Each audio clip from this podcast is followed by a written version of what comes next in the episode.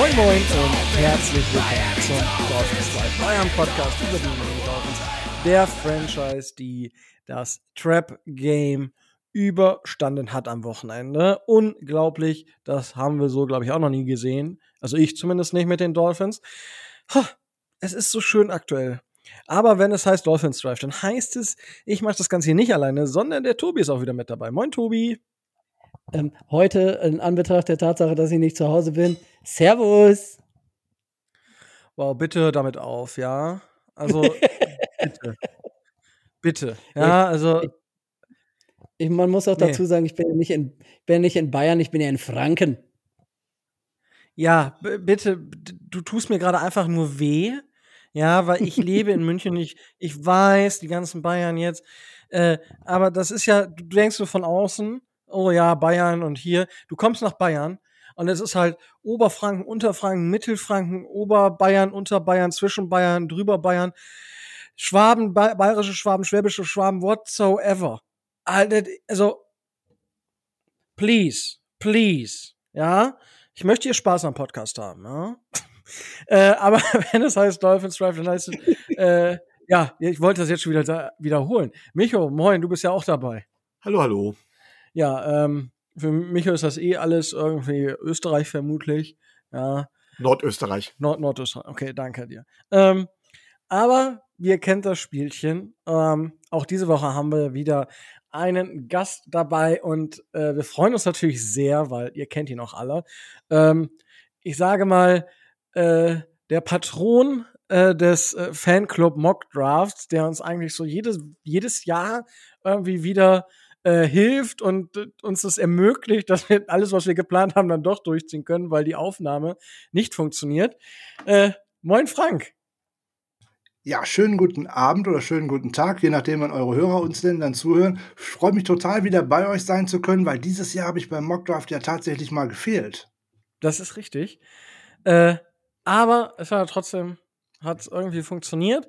Äh, to Tobi ist jetzt immer noch nicht, äh, ich glaube, Tobi kommt dieses Jahr auch nicht in Draft-Stimmung, aber der Fanclub Mockdraft wird natürlich wieder stattfinden. Äh, wir hoffen natürlich, dass du dieses dann, also im kommenden Jahr, dann wieder mit dabei bist, natürlich. Ihr wolltet ja sogar zu zweit sein, wenn ich das richtig gehört habe, dann im kommenden Jahr. Wir wollten zu zweit sein? Ja, zumindest äh, ja. Äh, hat das, mich, Michael hatte ich das jetzt, kann das sein? Genau, Michael Klock hat mich hervorragend genau. äh, ersetzt, weil genau. da bin ich erste Mal umgezogen er meinte, er meinte so, er will da mal gucken beim nächsten Mal. Es wäre schon gar nicht so schlecht, wenn man da mit mehreren noch wäre. So War Room-mäßig. Ja, immer, kein Problem. Er darf gerne daneben sitzen und ich entscheide. Das ist überhaupt kein Thema. Großartig. Oh, ich liebe es. Ja, also äh, Frank, äh, ne? du hast dich ja äh, zwar schon ein, zwei Mal hier vorgestellt im Podcast, du hast aber natürlich trotzdem noch kurz was zu deiner Person sagen und die Werbetrommel rühren. Die Werbetrommel rühren. Ja, ich bin ähm, von den 49ers Germany. Äh, wer mich noch nicht äh, gehört hat, Niners Huddle ist der entsprechende Podcast dazu und ähm, ich darf mich Vice President von dem netten kleinen 49ers Germany Fanclub der San Francisco 49ers nennen. Ja, wer noch mehr wissen möchte, kann gerne bei uns auf die Homepage gehen, 49ersgermany.com. Ihr findet uns bei Facebook, bei Twitter, überall unter 49ers Germany. Wer Fragen hat, alles rund um die 49ers, zu Reisen nach San Francisco oder was auch immer, meldet euch bei uns, bei euch wird uns geholfen. Hervorragend. Übrigens, ich muss ja sagen, wir, Football ist jetzt halt Football, aber San Francisco ist halt einfach auch eine ziemlich geile Stadt. Also muss, muss man mal loswerden. Äh, zweifelsohne, aber wenn man sich die Stadt anschauen möchte, fährt man da am besten außerhalb der Football-Saison hin, weil dann ist es bestimmt um fast die Hälfte günstiger. Das äh, kann tatsächlich sein. Wann war ich denn da? Nee, das war auch während der Football-Saison, aber die 49ers hatten kein Spiel. Ähm, und es war unter der Woche. Also von daher easy peasy. Aber es ist auch schon wieder ein bisschen her. Nächstes Mal, wenn ich drüben bin, bin ich dort auch vermutlich wieder mal gucken. Aber es soll jetzt nicht um die schöne Stadt äh, San Francisco gehen, äh, sondern um Football. Frank, auf jeden Fall schon mal wieder großes Dankeschön, dass du dir die Zeit nimmst, hier zu sein. Sehr gerne. Wenn ihr ruft, komme ich immer. Wenn es irgendwie geht, dann immer beim Mockdraft. Dieses Jahr ging es nicht, weil da bin ich umgezogen. Da ging es einfach nicht. Dann, aber wie gesagt, wir hoffen dann einfach beim nächsten Mal bist du wieder mit dabei. Und dann wird das wieder eine hervorragende Veranstaltung. Aber wir haben ja wieder keinen First-Round-Pick, also ist ja langweilig, kann ich ja nur kommentieren. Ja, du, ich meine, uns geht das nicht anders, ne? Stimmt, ihr habt den ja auch weggetradet. Ja, stimmt. Und wir haben den äh, nicht nur weggetradet, wir, wir haben auch so einen cleveren Owner, der sagt, ich finde auch andere Wege, einen First-Round-Pick zu verschwenden. äh, ja. Hervorragend. Freiwillig oder schön, mehr oder weniger freiwillig abgegeben. Ja. ja das war aus Salary Cap Gründen, die sind einfach so teuer. Ja. Was sonst? Was sonst? Ja. Hervorragend. So, dann kommen wir zu den News rund um die Miami Dolphins und da gibt es äh, aktuell tatsächlich nicht viele News. Alles so rund um die Spiele werden wir ähm, ja dann später im Verlauf der Folge noch besprechen.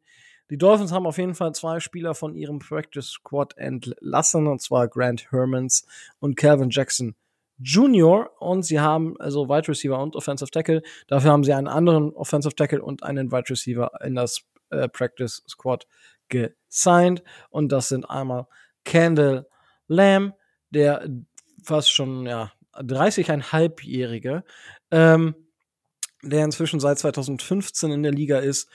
Und man hat zudem auch noch ähm, Freddie Swain als Wide Receiver verpflichten können im Practice Squad.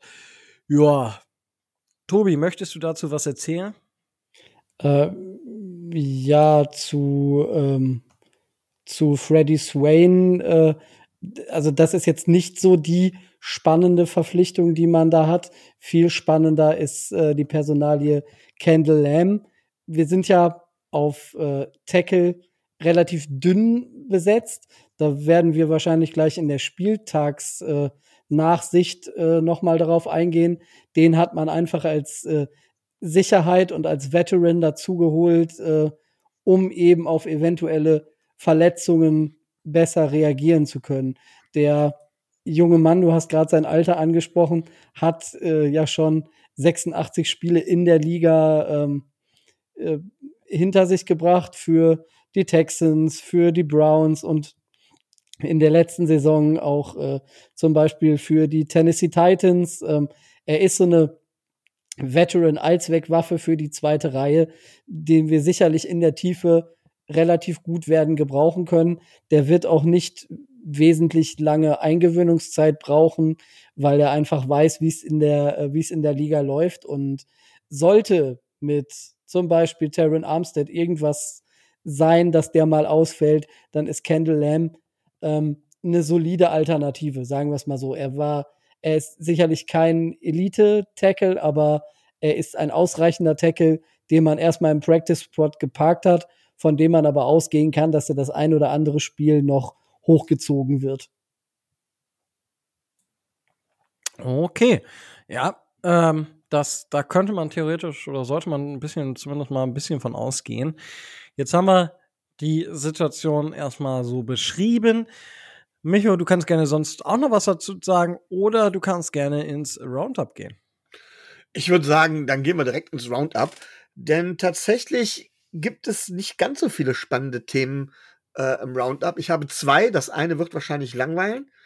Ähm, trotzdem müssen wir darauf eingehen und zwar habe ich mal eine ganz klare Frage.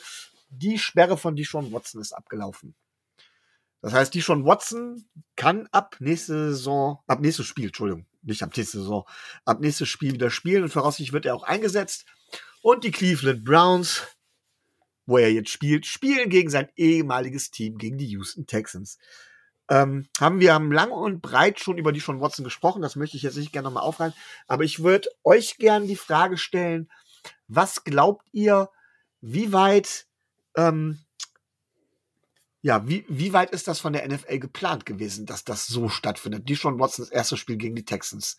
Tobi, was meinst du? Marketing? Also ich, gehe äh, ich, gehe davon aus, dass es zumindest, äh, äh, zumindest im Hinterkopf war, was äh, bei dem Spiel am Sonntag, was ich gelesen habe, da sind wir jetzt wieder in, in, den Goss in dem Gossip-Teil, was ich ganz spannend fand. Ähm, Tony Busby, der, äh, der Vertreter der diversen Damen, die Deshaun Watson auf zivilrechtlichem Wege angeklagt haben, hat sich für Sonntag eine, ähm, eine, ähm, eine Box gesichert. Und äh, es steht zu vermuten, das hat er nämlich medial angekündigt, dass er alle Damen, die Deshaun Watson angeklagt haben und die da mit ihm äh, so ihre Probleme haben, äh, sind eingeladen, sich Sonntag dieses Spiel anzugucken. Und es gibt auch schon einige Zusagen. Das heißt, ähm, der Anwalt setzt sich mit seinen Mandantinnen dann äh, in, ähm, in diese Box und wird Deshaun Watson einen dementsprechenden Empfang bereiten.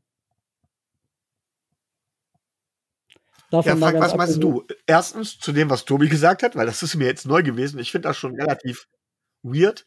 Und was glaubst du, ist das reines Marketinggebaren von der NFL mit der Sperre? Oder mit dem Ablaufen der Sperre? Ja, das mit dem Ablaufen der Sperre, das hat sich ja irgendwie noch zweimal verschoben, wenn ich den ganzen Prozess so richtig äh, verfolgt habe. Das war ja erst eine kürzere Sperre, die NFL wollte eine noch längere Sperre. Also ich glaube, da war der Spielplan schon draußen, bevor überhaupt feststand, wie lange der denn eigentlich jetzt zuschauen muss. Also ich glaube, das ist in dem Sinne Zufall. Das passt natürlich wieder eigentlich äh, ganz schön. Da schreibt ja sozusagen die Geschichte oder sie macht sie wieder rund. Boah, ob das Marketing ist oder nicht. Ähm, zu Deshaun Watson, ich glaube, da haben wir sogar in der Mike McDaniel-Folge äh, mal drüber kurz auch schon drüber gesprochen gehabt. Das ist ein leidiges Thema. Und so ganz grundsätzlich, was jetzt dieser Anwalt mit irgendwelchen Frauen und was weiß ich nicht, da jetzt auch noch in so einem Stadion dann für eine Show abziehen wollen, ja, es tut mir leid, wenn da irgendwelche Vorfälle gewesen sind, dann müssen die äh, Damen das auch auf den Tisch legen und dann muss man das auch strafrechtlich und zivilrechtlich verfolgen. Wenn die Hälfte von denen dann sowieso wieder nicht aussagt oder es zurückzieht oder wie auch immer, dann ist das für mich eines nur ein mediales Windgerausche, was da jetzt gemacht wird. Also da halte ich überhaupt nichts von. Also entweder man klärt das ordentlich auf einem gerichtlichen Wege, ähm, ansonsten, man muss den Menschen da auch nicht noch wieder mit weiter konfrontieren. Ich habe eine ganz andere Meinung dazu. Für mich gehört die Sean Watson aufgrund solcher Vorwürfe und vor allem dieser riesen Masse von Vorwürfen überhaupt nicht in diese Liga. Aber die Liga hat sich entschieden, dass er das jetzt machen darf. Also bitte, da müssen da jetzt nicht noch die Frauen und so ein Anwalt so eine Art kleine Demonstration da veranstalten. Nachher kleben die sich dann noch im Stadion fest oder so oder was weiß ich, was da noch alles passieren könnte. Quatsch. Ja, ich sehe das so ähnlich. Ähm, hatten wir auch lang und breit drüber gesprochen. Ähm, Rico, Du bist auch der Meinung, die NFL nutzt jede Möglichkeit zum Marketing und letztendlich versucht sie daraus dementsprechend das Beste rauszuholen? Ja, also ich weiß, also ich, es hat einen sehr, sehr faden Beigeschmack und ich glaube schon, dass das, ich will nicht sagen, dass es geplant war, aber nachdem diese sechs Spiele Sperre ähm, nur, nur diese sechs Spiele Sperre ausgesprochen wurde, hatte man halt die Möglichkeit. Und dann, ja, wir wollen die mindestens für eine Saison sperren und dann war zufällig die Mitte dieser Spieltag. Ja, ja, ich, ich weiß, ich habe Bauchschmerzen dazu glauben, dass es alles purer Zufall war. Ähm, aber es passt halt in, in diesen Club der alten weißen Männer, dass man da halt auch auf alles scheißt und ähm, dementsprechend halt solche Menschen weiter den Rücken stärkt. Und äh, ja, ich meine, meine Meinung ist klar dazu. Ich hätte ihm für jedes dieser Vergehen sechs Spiele gegeben, dann wäre erstmal, was weiß ich, sechs, sieben, acht Jahre aus der, aus der Liga raus gewesen. Ähm, ist nicht passiert. Jetzt ist es so, ähm, diese Sache mit den Frauen, ich habe das gelesen. Ich weiß nicht, was ich davon halten soll. Es wirkt auf mich ein bisschen weird, aber ich kann mich auch nicht in diese Frauen hineinversetzen. Ob, also was das jetzt irgendwie, keine Ahnung. Also ich, ich habe ich hab keine Meinung da, weil ich mich nicht in diese Frauen hineinversetzen kann und auch, also ich, ich verstehe es nicht und dementsprechend habe ich da, äh, sage ich da auch nicht weiter was zu, weil ja, ich da nicht wirklich, also es ist, ich verstehe es nicht. So, ja, keine Ahnung. Vielleicht, wenn, wenn irgendwer da draußen ist, der das irgendwie genau versteht, kann, kann uns das gerne vielleicht der oder die mitteilen, weil ich verstehe es einfach nicht. Tobi, naja, ich, ich könnte mir vorstellen, dass es, äh, dass es ein Zeichen sein soll, so nach dem Motto, ja, ähm, du darfst zwar jetzt offiziell wieder spielen, aber äh, glaub nicht, dass wir, äh, dass wir das äh, hinten rüberfallen lassen, aber glaub nicht, dass wir das vergessen. Egal, was du auf dem Footballfeld machst, äh, die Geister, die ich rief, werde ich, äh, werde ich doch nicht los. Und so nach dem Motto, äh, egal was du machst, wir sind da. Also so würde ich das äh, mit meiner, mit meiner Westentaschenpsychologie analysieren. So in, de, in der Richtung. Ja, keine Ahnung. Also kann, kann sein. Ich verstehe es nicht. Also, ja. Gut, dann würde ich jetzt tatsächlich gerne wieder zu äh, richtigen Football-Themen kommen. Und das ist tatsächlich das zweite und auch letzte Thema, das ich diese, dieses Mal mitgebracht habe. Und das betrifft die NFC, und zwar die NFC South. Die AFC East scheint ja zusammen mit der äh, NFC East eine der besten Divisions der Liga zu sein. Die NFC South dagegen eher nicht. Kein Team mit einem Winning Record. Die Buccaneers grüßen von der Spitze mit 5 und 6. Dann kommen die Falcons mit 5 und 7. Die Panthers mit 4 und 8. Die Saints mit 4 und 8. Man kann davon ausgehen, dass nur der Division-Sieger da in die Playoffs kommen wird. Euer Tipp bitte. Wer kommt da in die Playoffs und warum? Rico, fang direkt an. Ja, also ich glaube schon, dass da, ähm, dass es die, die Buccaneers machen. Also, pff, also das ist halt echt, das ist echt krass. Also ich meine, die spielen natürlich jetzt noch gegen die Falcons, die spielen noch gegen die Bug, äh, Band, äh, Panthers und gegen die Saints. Ähm, ich denke nicht, dass sie gegen die 49ers gewinnen. Dafür sind sie offensiv einfach nicht stark genug ähm, die Saison. Also es wirkt so. Dann die Bengals. Die Bengals sehe ich momentan auch stärker und die Cardinals. Gegen die Cardinals können sie gewinnen. Also ich glaube, dass sie halt drei Spiele gewinnen. Und wenn du drei Spiele da gewinnst, dann ähm, reicht dir das zum, zum Sieg in der NFC South halt ja, es reicht dir halt einfach. Wenn du da 3 und 3 gehst, dann stehst du nachher 8 und 9. Ähm, bei den Falcons, ich glaube nicht, dass die halt noch irgendwie großartig was reißen. Ähm, also, weil, ja, ich wüsste nicht. Das ist halt so ein Coinflip-Team. Ich meine, ich habe es ja gesehen gegen die Panthers und das war halt einfach reiner Coinflip. Die gewinnen, verlieren dann mit drei Punkten gegen die Chargers, verlieren dann mit zehn bei den Panthers gewinnen dann mit drei gegen die, die Bears, um dann mit sechs gegen die Commanders zu verlieren. So, das ist halt, die gehen wahrscheinlich 3-2, das reicht aber nicht. Die Panthers gewinnen auch nicht mehr so viele Spiele, die sind auch im Aufbau. also ich glaube, dass die, die Buccaneers damit 8-9 tatsächlich die Division gewinnen. Ja, Frank, dein Tipp? Boah, ich weiß gar nicht, ob ich zu der Division überhaupt einen Tipp habe. Äh, ganz ehrlich, also vor der Saison hätte ich das ganz anders gesehen. Jetzt überraschen hier und da mal äh, die Atlanta Falcons sogar mit dem einen oder anderen ganz guten Spiel. Dann hat man irgendwie die Carolina Panthers äh, völlig abgeschrieben. Dann schmeißen die ihren Coach raus, traden McCaffrey weg und auf einmal spielen die auch ganz, äh, ja gut will ich jetzt nicht sagen, aber zumindest mal erfolgsorientierter merkwürdige Division. So bei Tampa Bay ist irgendwie alles verletzt, was eigentlich für äh, den Erfolg von diesem Team einfach wichtig ist. Die ganze O-Line ist irgendwie nicht mehr vorhanden, deswegen haben die kein Running Game. Und da kann auch Tom Brady eigentlich machen, was er möchte. Ich meine, die laufen im Endeffekt immer vor eine Wand. Also das Run-Blocking ist eigentlich nicht existent und damit funktioniert eine Tom Brady-Offense nun mal eigentlich nicht. Also die sehe ich auch nicht wirklich gut. Ich weiß gar nicht, wer davon äh, tatsächlich in die Postseason möchte wenn die Saints das wollen würden, bräuchten sie einen Quarterback und dann müssten sie zumindest mal Jameis Winston aufstellen, weil die beiden anderen sind keine. Äh, Taysom Hill schon mal gar nicht. Und ähm, ich habe keine Ahnung, wer denn da irgendwo hin möchte.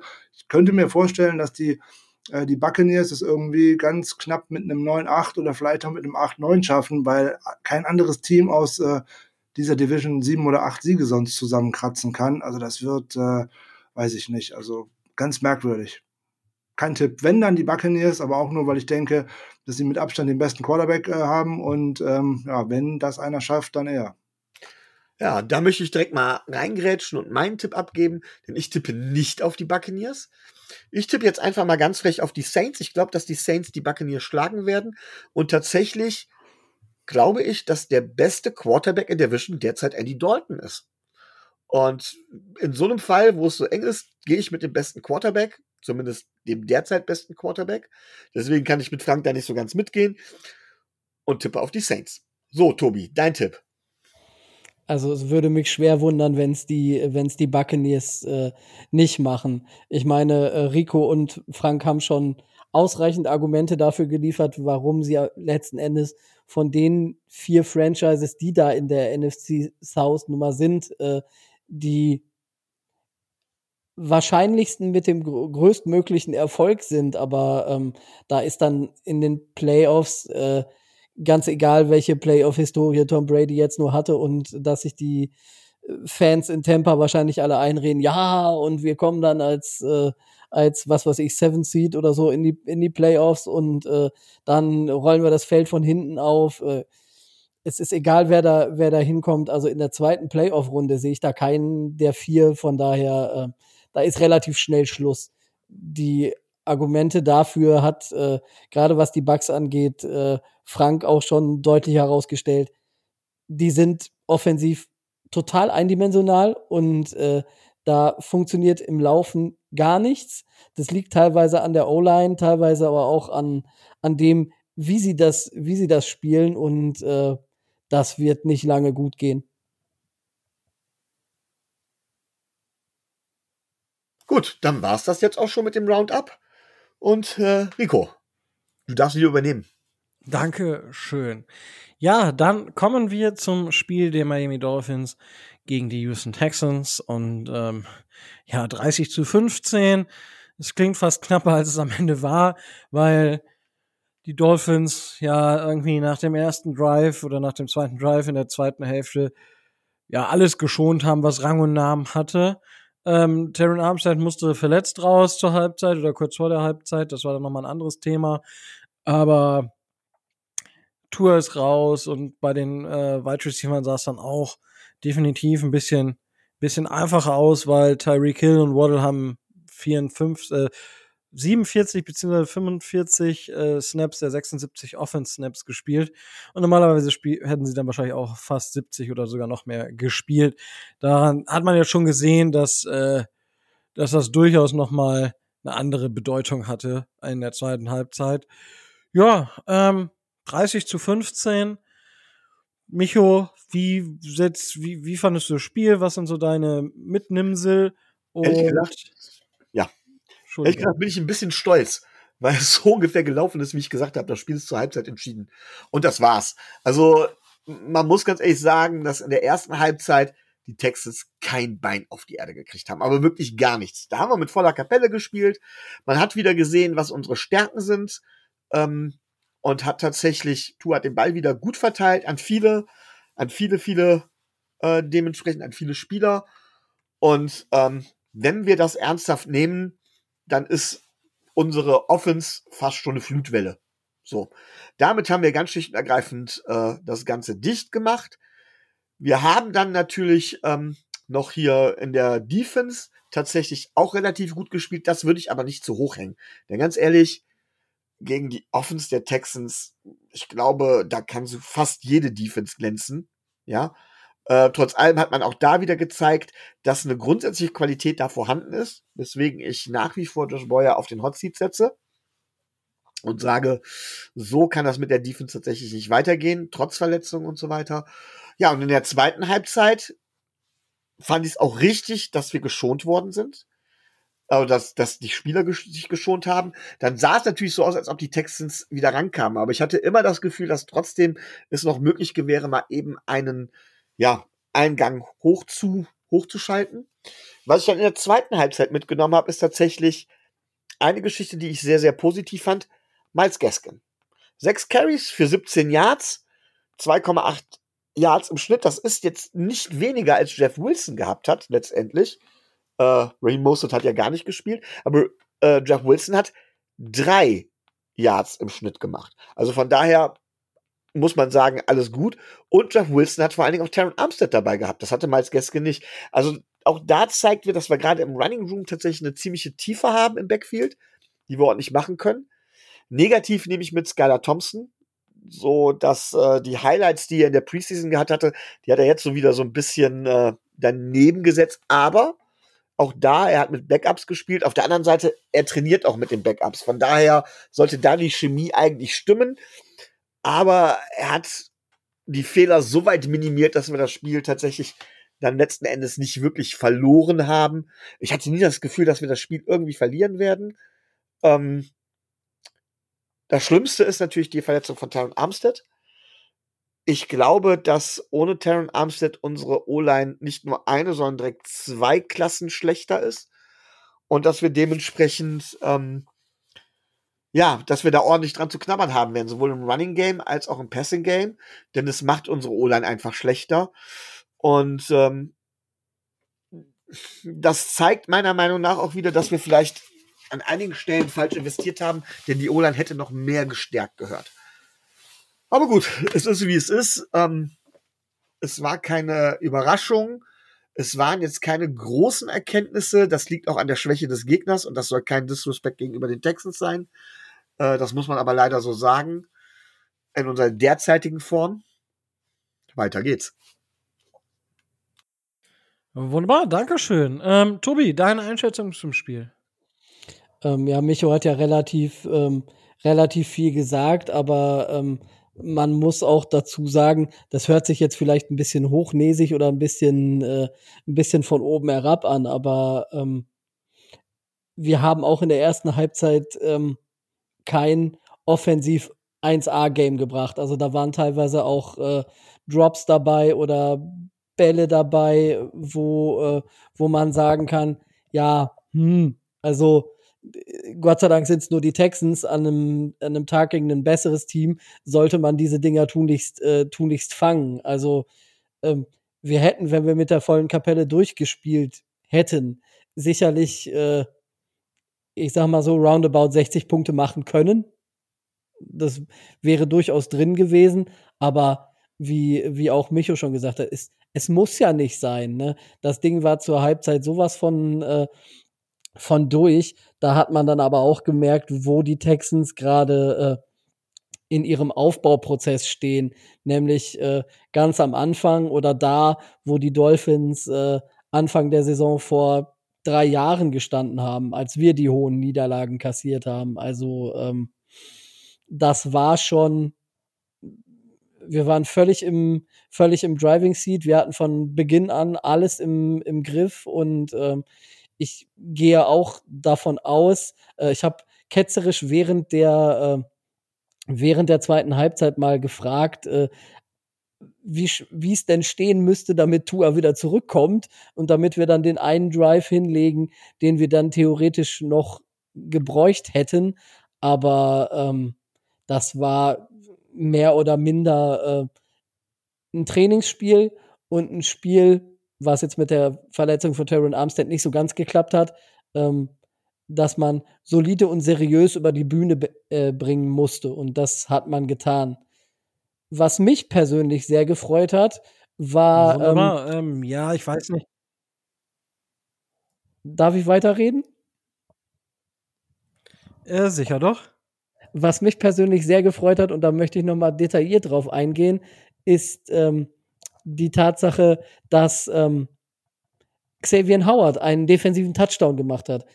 Er hat zwar keine Interception gefangen, das äh, hat er nicht geschafft, das hat dafür äh, Jerome McKinley gemacht, aber ähm, er hat einen defensiven Score gemacht und man hat, man, man hat beim, äh, beim Jubeln auch äh, gemerkt, dass die Mannschaft oder dass die Defense ihn mitnimmt und dass die Defense weiß, ähm, was Xavier Howard momentan leistet. Der Mann ist nicht bei 100 Prozent. Der Mann äh, hat nicht so die Form, die er hätte haben können oder haben müssen. Aber gerade auch durch diese Verletzungsanfälligkeit durchzuspielen und dann diesen defensiven Score zu haben, ich denke, das hat ihm und auch der Defense nochmal richtig gut getan. Und auf der anderen Seite, ähm, das habe ich auch während der, äh, während der ersten Halbzeit in, in den Game Day Thread von, äh, von, von der Facebook-Gruppe geschrieben, holt Larry Tanzel da raus. Also, ähm, ne, der ist weit und breit allein auf weiter Flur, aber der kann alleine nur auch keine O-Line halten. Äh, der äh, Allen, der Quarterback von, äh, von den Texans, war nur auch nicht gerade nicht gerade gut. Und man sieht deutlich, was die Texans wollen nämlich äh, entweder, ich glaube, CJ Stroud oder äh, Bryce Young den First Overall Pick. Also für die geht es in der Saison, glaube ich, um nicht mehr so viel.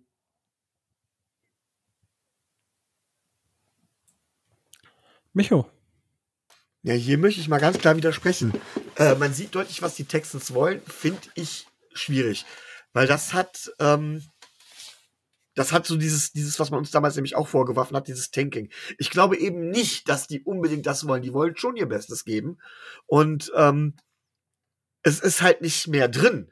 Aber ich glaube nicht, dass sie absichtlich jetzt hingehen und sagen, dieses Tanken, dieser Tanking-Vorwurf und sagen von wegen, wir wollen verlieren und so weiter und so fort. Vielleicht will das Front Office das so ein bisschen, vielleicht wollen manche Fans das durchaus, aber ich glaube nicht, dass das Team das will.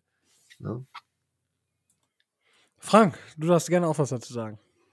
Ja, ich würde genau da äh, anknüpfen wollen. Also ich glaube, da so ein Owner oder vielleicht auch der eine oder andere Coach und so ein Front Office, die würden bestimmt gerne sich eine besonders gute Draft-Position äh, erarbeiten, um es mal vorsichtig zu nennen. Aber alle Spieler, die da jetzt auf dem Feld sind, die spielen ja nun mal auch um ihren Vertrag und die wollen definitiv nicht verlieren. Die wollen sich so gut wie möglich es äh, geht präsentieren.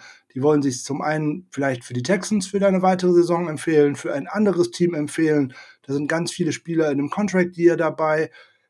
Die wollen alle gewinnen, die wollen sich zeigen und ähm, dann stößen, stoßen die natürlich an ihre Limitierungen, die der Coaching-Staff mit sich bringt. Da scheint mir wenig Ideen zu sein, was man in Offensiv überhaupt machen möchte. Dann wechselt man jetzt in, in Quarterback mitten in der Saison, obwohl der Mills sicherlich nicht das Problem gewesen ist. Dann bringt man noch so einen Allen rein, dann kann ich ja direkt eigentlich ohne Quarterback spielen und solche Sachen. Also das ist alles ein bisschen merkwürdig, aber das kommt ja dann eher vom Coaching-Staff und nicht eher von den Spielern oder vielleicht auch der Owner im Hintergrund, der da wieder so rumwirkt äh, und da auf den Trainerstab einwirkt. also das ist sehr merkwürdig, was da so passiert.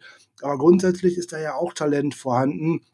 Nur, dass natürlich, wenn man eine, ein Team, was ohnehin so im, im Down-Modus ist und im Wiederaufbaumodus irgendwann erstmal starten möchte, weil da sehe ich die noch lange nicht. Also sie sind für mich dieses und auch nächste Saison höchstwahrscheinlich Bodensatz der Liga und vielleicht sogar noch im Jahr danach. Zumindest wenn auch der Owner mal mit einem richtigen Coaching-Staff auch kein, kein äh, ordentliches Zeichen nach vorne setzen wird. Und da muss man ja direkt fragen, welche Top-Assistants, äh, die jetzt irgendwie mal Headcoach werden wollen oder so, möchten sich denn auch jetzt unbedingt dann die Texans an, antun, weil man da hat man in den letzten Jahren ja viel mitbekommen, was denn da rund um diese Franchise alles so nicht gestimmt hat. Das ist eine ganz schwere Aufgabe, überhaupt jemanden dafür zu begeistern, da hinzukommen. Deswegen die Spieler wollen sicherlich gewinnen, die Spieler wollen in der Liga bleiben, ne? NFL, not for long, das weiß jeder. Ne? Wenn die sich nicht gut präsentieren, wenn die nicht abliefern, dann bleiben die nicht in dieser Liga. Deswegen, die werden das wollen. Und ähm, Texans an sich ohnehin ein, ein, ein desaströses Bild, äh, noch vor wenigen Jahren eigentlich regelmäßiger äh, Playoff-Teilnehmer, Division-Champion gewesen und weiß der Geier was. Und wie schnell man so etwas vor die Wand fahren kann, das ist ein wirklich sehr abschreckendes Beispiel. Danke dir für die Worte, Tobi. Ich wollte dazu auch nur sagen, ähm, wir kennen das ja aus der eigenen Biografie der, der Dolphins. Natürlich tanken die nicht, aber sie fahren sowas ähnliches wie das, was wir gemacht haben äh, und wir damals als harten Rebuild bezeichnet haben. Das ist das, was, äh, was die äh, Texans da momentan probieren. Ähm, nur leider haben sie ja dann auch das Problem, dass ähm, zum Beispiel Brandon Cooks, der einer so ihrer Cornerstones sein soll, neben, äh, neben Tansel. Das ist ja, also man kann es nicht eins zu eins vergleichen, aber das ist ja der, äh, der Texans äh, Minka Fitzpatrick. Ich finde, man merkt dem auf dem Platz auch durchaus an, dass der eigentlich gar keinen Bock hat und in jedem Interview äh, lässt, er, lässt er ja keine Gelegenheit aus zu zeigen und zu sagen, ähm, dass er keine Lust hat, für diese Franchise zu spielen und er sich nicht äh, als einer dieser Cornerstones sieht. Ich denke, ähm, der wird nach der Saison ähm, auch die Texans verlassen und ich sehe das so ähnlich wie Frank. Das wird zwei, drei Jahre dauern, dann äh, bis die wieder einigermaßen äh, so weit sind, äh, dass sie in einem Wiederaufbau sind.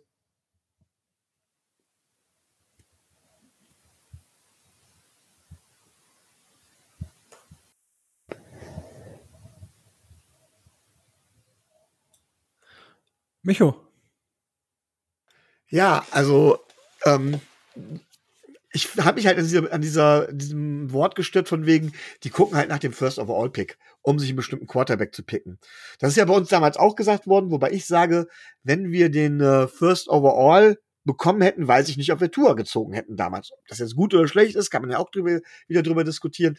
Aber ich finde halt, deswegen muss man mit diesen äh, Bemerkungen von wegen, die gehen für den oder den Spieler halt sehr, sehr vorsichtig sein, weil das kommt halt meistens nicht aus der Franchise, das ist bei uns auch nicht aus der Franchise gekommen, sondern das kommt über die Medien. Und äh, wir haben drunter gelitten. Ich kann mir vorstellen, dass die Texans auch darunter leiden. Und auch der Coaching-Staff. Wenn man jetzt sagt von wegen, ja, warum schmeißen die Kyle Allen rein oder sowas, die versuchen halt alles. Weil auch der Coaching-Staff sitzt mehr als nur ein bisschen am Hotseat. Die wissen wahrscheinlich, dass es für sie in der kommenden Saison nicht weitergeht. Und wenn die irgendwo noch vernünftig äh, agieren wollen, müssen die zumindest irgendwas zeigen. Und die versuchen halt alles. Das ist der Grund, warum ich da nochmal drauf hingewiesen habe. Aber auch da, glaube ich, will Frank was zu sagen. Ja, nur so grundsätzlich, egal auf welchen Quarterback man da jetzt so schielen mag oder irgendwas, da weiß natürlich auch keiner, was in den nächsten Wochen und Monaten und alles noch äh, passieren wird. Ähm, ich wollte eigentlich nur darauf äh, eingehen, was passiert, wenn äh, man einem Spieler äh, tatsächlich äh, so die Lust am Spiel nimmt. Jetzt hat Brandon Cooks in vielen Jahren ja auch schon die eine oder andere Verletzung mitgenommen, ist ja auch, auch wenn die eine oder andere Gehirnerschütterung mal schnell ausgefallen. Jetzt geht er zu seinem Team und sagt, hey Freunde, ich sehe hier keinen Plan, ich sehe hier keinen Fortschritt und äh, ich bin auch schon demnächst äh, irgendwie 30, 31, ich weiß nicht genau, und ich möchte eigentlich gerne noch mal woanders hin. So, also er bittet um einen Trade. So, und dann schlägt man dem äh, die Tür vor der Nase, ohne dass er irgendeine Perspektive vor, zu irgendetwas hat. Ist für mich ein völlig falscher Umgang mit einem Spieler. Was soll das? Ne? Die haben keine Aussicht, dass er mit denen in die Playoffs kommt. Das wird nächstes Jahr nicht so sein, das wird übernächstes Jahr nicht so sein. Sondern ist seine Karriere, wenn er Pech hat, auch von heute auf morgen dann halt einfach vorbei. Und er hätte keine Chance gehabt, nochmal wieder irgendwo anzugreifen. Dass der sauer ist, kann ich gut verstehen. So, man kann auch ein anderes Beispiel direkt nehmen. Die 49ers haben für Christian McCaffrey getradet. Ja, schön. Da geht Jeff Wilson zu unserem General Manager und sagt, hör mal, Freunde, ähm, ich bin hier in dem Contract hier und so weiter und so weiter. Ich möchte eigentlich gerne spielen. Und jetzt sehe ich, hm, jetzt steht auf jeden Fall nicht nur ein McCaffrey vor mir, jetzt kommt Elijah Mitchell äh, zurück und so weiter und so weiter. Mit der kleinen Spielzeit, da kann ich doch gar nicht auf mich aufmerksam machen. Und mit dem Trade zeigt ihr mir auch, ihr setzt, wollt in der nächsten Saison ja dann auch weiter auf McCaffrey und Mitchell setzen und nicht mehr auf mich. Kommt bitte, lasst mich irgendwo hingehen, wo ich zeigen kann, was ich äh, drauf habe und dass ich mich für einen Vertrag für die kommende Saison empfehlen kann. So, es gibt halt immer zwei Möglichkeiten. Ne? Du machst einen Spieler im Endeffekt glücklich und lässt ihn irgendwo hingehen oder du haust ihm ähm, die, Tür vor, die Tür vor die Nase. Und äh, diese Tür vor die Nase führt immer nur dazu, dass ich mich auch in der Öffentlichkeit immerhin weiter immer schlecht präsentiere und die ganze Franchise leidet darunter und auch so ein Lockerroom leidet darunter. Also die Houston Texans sind für mich in den letzten ein, zwei Jahren ein absolutes Beispiel, wie man es einfach nicht managen kann. Ja, wobei man dazu sagen muss, Brandon Cooks wusste vorher, worauf er sich einlässt. Ähm, und er hat dann gesagt, ja, ist okay. Und jetzt im Nachhinein kommt halt diese Tour äh, von wegen, nee, kein Bock drauf oder sowas. Ich meine, wie es bei den, bei den Houston Texans laufen wird und in welche Richtung das gehen wird, das weiß man vorher. Und ähm, ja, finde ich halt, finde ich halt dementsprechend schwierig, jetzt im Nachhinein zu sagen, von wegen, ja, nee, da habe ich dann doch keinen Bock drauf. Also dafür ist er eine lange Zeit fürstlich entlohnt worden und die Texans hatten einen Plan mit ihm und der zerschießt den ja auch einiges. Von daher kann ich die Spieler in der Beziehung nicht unbedingt verdienen. Ich weiß, in der NFL wird, zeigt man schnell auf die Franchises oder sowas und sagt schnell, die Spieler werden entmachtet. Auf der anderen Seite möchte ich auch nicht solche Verhältnisse haben wie zum Beispiel im Fußball. Das bekomme ich immer noch am Rande mit, wo Spieler im Prinzip machen können, was sie wollen und Verträge nichts wert sind. Also da wäre ein gesunder Mittelweg in der Richtung schon, schon irgendwo schön. Ja, gut, ich meine, gut, jetzt gibt es einige Themen, wo ich was zu sagen kann. Ähm, die Parallele zum Fußball ist natürlich, aber es gibt ja auch Spieler, die einfach, sag ich mal, streiken. Die gibt es in der NFL genauso. Und dementsprechend das ganze System ist halt anders. Und ja, es gibt ja auch Vereine, die einfach Spieler verkaufen oder dich in dann die äh, Trainingsgruppe B abschieben. So, das gibt's halt da auch von beiden Seiten. Ähm, die Verträge in der NFL sind einfach komplett anders als beim Fußball und äh, das, da fällt, da fällt es mir dann in dem Moment schwer, das zu vergleichen. Aber ja, ich, ich kann das schon verstehen. Was äh, Cooks angeht, ja gut, er hat ja den Vertrag, glaube ich, vor dieser Saison. Wir hatten ja die Texans letzte Woche zu Gast. So, der wusste eigentlich, auf was er sich einlässt, aber jetzt komischerweise dann, also das ist schon eine sehr komische Situation. Vielleicht ist da noch was anderes vorgefallen, man kann nur spekulieren, aber es ist auf jeden Fall ungünstig. Das kann man in jedem Fall sagen und die ganze Franchise, wie sie sich dargestellt hat. Gut, sie haben Deshaun Watson halt dann die Tür gezeigt, mehr oder weniger. Auch klar da, dass sie da nochmal Profit rausschlagen wollen. Ja, Mai, ähm, sei ihnen aufgrund dessen, dass sie halt eh äh, nicht so ganz stark sind, äh, verziehen. Man hätte ihn auch aber cutten können, aber gut, da ist die NFL halt ein Business. Ähm, aber Frank, da möchtest du vielleicht einhaken. Ja, eigentlich grundsätzlich ganz gerne und zwar nicht auf dieses Deshaun Watson äh, außer des Feldes Verhalten in Anführungszeichen. Da will ich gar nicht mehr viel zu sagen, da ist schon viel genug und viel, viel zu viel zu gesagt worden, sondern dieses Bild, was die Texans auch schon abgegeben haben, bevor dieses ganze, diese ganze Nummer rausgekommen ist. Da stellt sich ein Quarterback hin und sagt, hey, ihr habt mir irgendwie zugesichert, ähm, wenn es um den neuen Coach geht und so, äh, da habe ich ein Mitspracherecht. Ah, okay, ähm, Völliger Quatsch, sowas macht man einfach nicht. Spieler sollen spielen. Coaches sollen die Spieler vorbereiten und trainieren. Der Owner soll die Schecks unterschreiben. Was anderes, so anders funktioniert das nicht. Ne? Wenn auf einmal jetzt ein, ein Spieler da ein Mitspracherecht eingeräumt wird, wer der Coach wird oder was weiß ich nicht, so haben sie es ja nach außen dargestellt. Das ist ja völliger Unfug. Also, es tut mir leid. Also, dieser Owner gehört für mich aufs alten Teil. Dem hätte man eigentlich eventuell hier und da auch schon mal nahelegen sollen, dieses Team verkaufen zu müssen weil das funktioniert ja hinten und vorne nicht. Der hat ja auch selber auch die ein oder andere diverse Anschuldigung schon mal gegen sich gehabt. Abgesehen davon, dass er ohnehin auch in einer sehr fragwürdigen politischen Ecke steht, aber das ist ja noch wieder ein äh, anderes ganz, ganz kurz, den Fehler habe ich letzte Woche auch gemacht, Frank. Der Owner hat gewechselt. Das ist der Sohn, das ist nicht mehr der alte Owner. Von daher naja gut, wenn es der Sohnemann ist, der wird ja natürlich eine völlig andere Einstellung haben als sein Vater. Dann ruder ich natürlich jetzt völlig zurück. Nein, Spaß beiseite. Wenn diese ganze Franchise nicht äh, im Endeffekt mal ordentlich geführt wird. Also ein General Manager, der tatsächlich auch mal was zu entscheiden hat. Äh, ein Owner, der am besten nur Schecks unterschreibt und dann auch vielleicht mal ein Coach eingestellt wird, der eventuell sich auch mal um Spieler kümmert und um das, was auf dem Platz passiert, anstatt dass der andauernd irgendwelche Interviews zu irgendwelchen Nebenkriegsschauplätzen geben muss dann kann das vorwärts gehen. Machen die so weiter, will doch auch kein Free Agent oder irgendwas dahin, selbst wenn man die mit Geld zuschütten würde. Wer will sich das denn antun? Also tut mir leid, ich verstehe das alles nicht, was da passiert. Ja, das ist dann sicherlich nochmal eine andere Geschichte, wer wohin und ähm, ja, ich bin gespannt, wie die sich weiterentwickeln, weil ich kann mich noch erinnern, dann hieß es, welcher Quarterback hatte noch Mitspracherecht, bei welchen Positionen whatsoever. War auf jeden Fall ziemlich wild und da muss ich definitiv was tun und ja, ich bin gespannt, ob es denn mit dem Sohnemann jetzt dann irgendwie nächste Saison besser wird, weil die ja, ich gehe davon aus, dass die sich ja auch wieder von allem trennen und so weiter und so fort. Und dann muss man mal sehen, was, was da passiert. Es gibt ja genug, ähm, ich sag mal, Coaches, die in der NFL sind, die das vermutlich rumreißen könnten. Und äh, ja, muss man, muss man mal schauen. Ähm, so, das war das Thema. Ähm, ja, zum Spiel selber vielleicht noch. Äh, so ein bisschen in den Hintergrund geraten, auch zu Recht. Äh, die Dolphins haben halt einfach das Ding runtergespielt. Es gibt noch ähm, eine witzige Geschichte, dass äh, Mike McDaniel wurde ja auch wieder ähm, gemikrofont, also der war zumindest zu hören. Jetzt ist eines der Schnipsel auf Twitter gelandet, und zwar, dass ähm, ja, Mike McDaniel steht am äh, Spielfeldrand und meinte so von wegen, äh, äh, maybe I'm foolish, but I guess the next drive we will just pass the ball. Also er hat äh, ja einfach nur den Ball gepasst und die Dolphins haben ja extrem viel gepasst, ähm, weil der Lauf halt überhaupt nicht funktioniert hat. Und dementsprechend, ja, war das abzusehen. Dann hat man die Starter rausgenommen, nachdem man gesehen hat, okay, eigentlich brennt hier nichts mehr an. Das wurde dann vielleicht noch für den einen oder anderen so ein bisschen, ha, was passiert denn da jetzt? Die Texans machen auf einmal 15 Punkte und so weiter und so fort. Ähm, ja, da war dann aber nicht mehr viel. Die Dolphins haben sehr, sehr soft gespielt, dann auch in der Defense. Ja, ich denke nicht, dass man hier viel rausziehen kann, außer dass die Dolphins sehr dominant aufgetreten sind und ich nie geglaubt hätte, dass man so früh mal irgendwann einen Starter rausnimmt.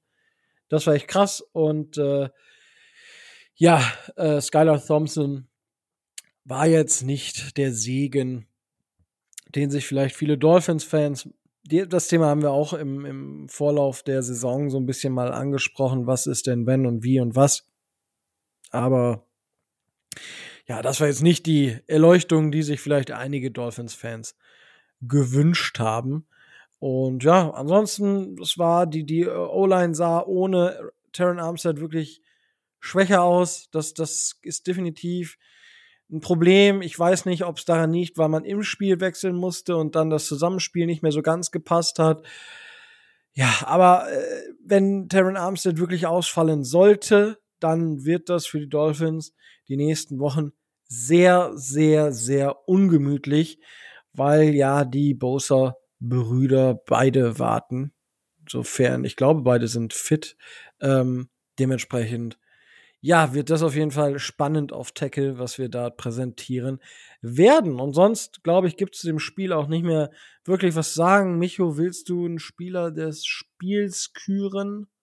Äh, ja, mache ich gerne. Für mich ähm, tatsächlich, da will ich jetzt mal eine Überraschung. Offensiv, Richard K. Craft, der wieder wieder auferstanden ist quasi. Er war ja zwischenzeitlich, er hatte in der Saison zwischenzeitlich schon sehr gut gespielt, war dann so ein bisschen unter ferner Liefen geworden, hat bei dem Spiel jetzt wieder mit 55 Yards geglänzt, ähm, zeigt die Tiefe auch im Wide Receiver Room.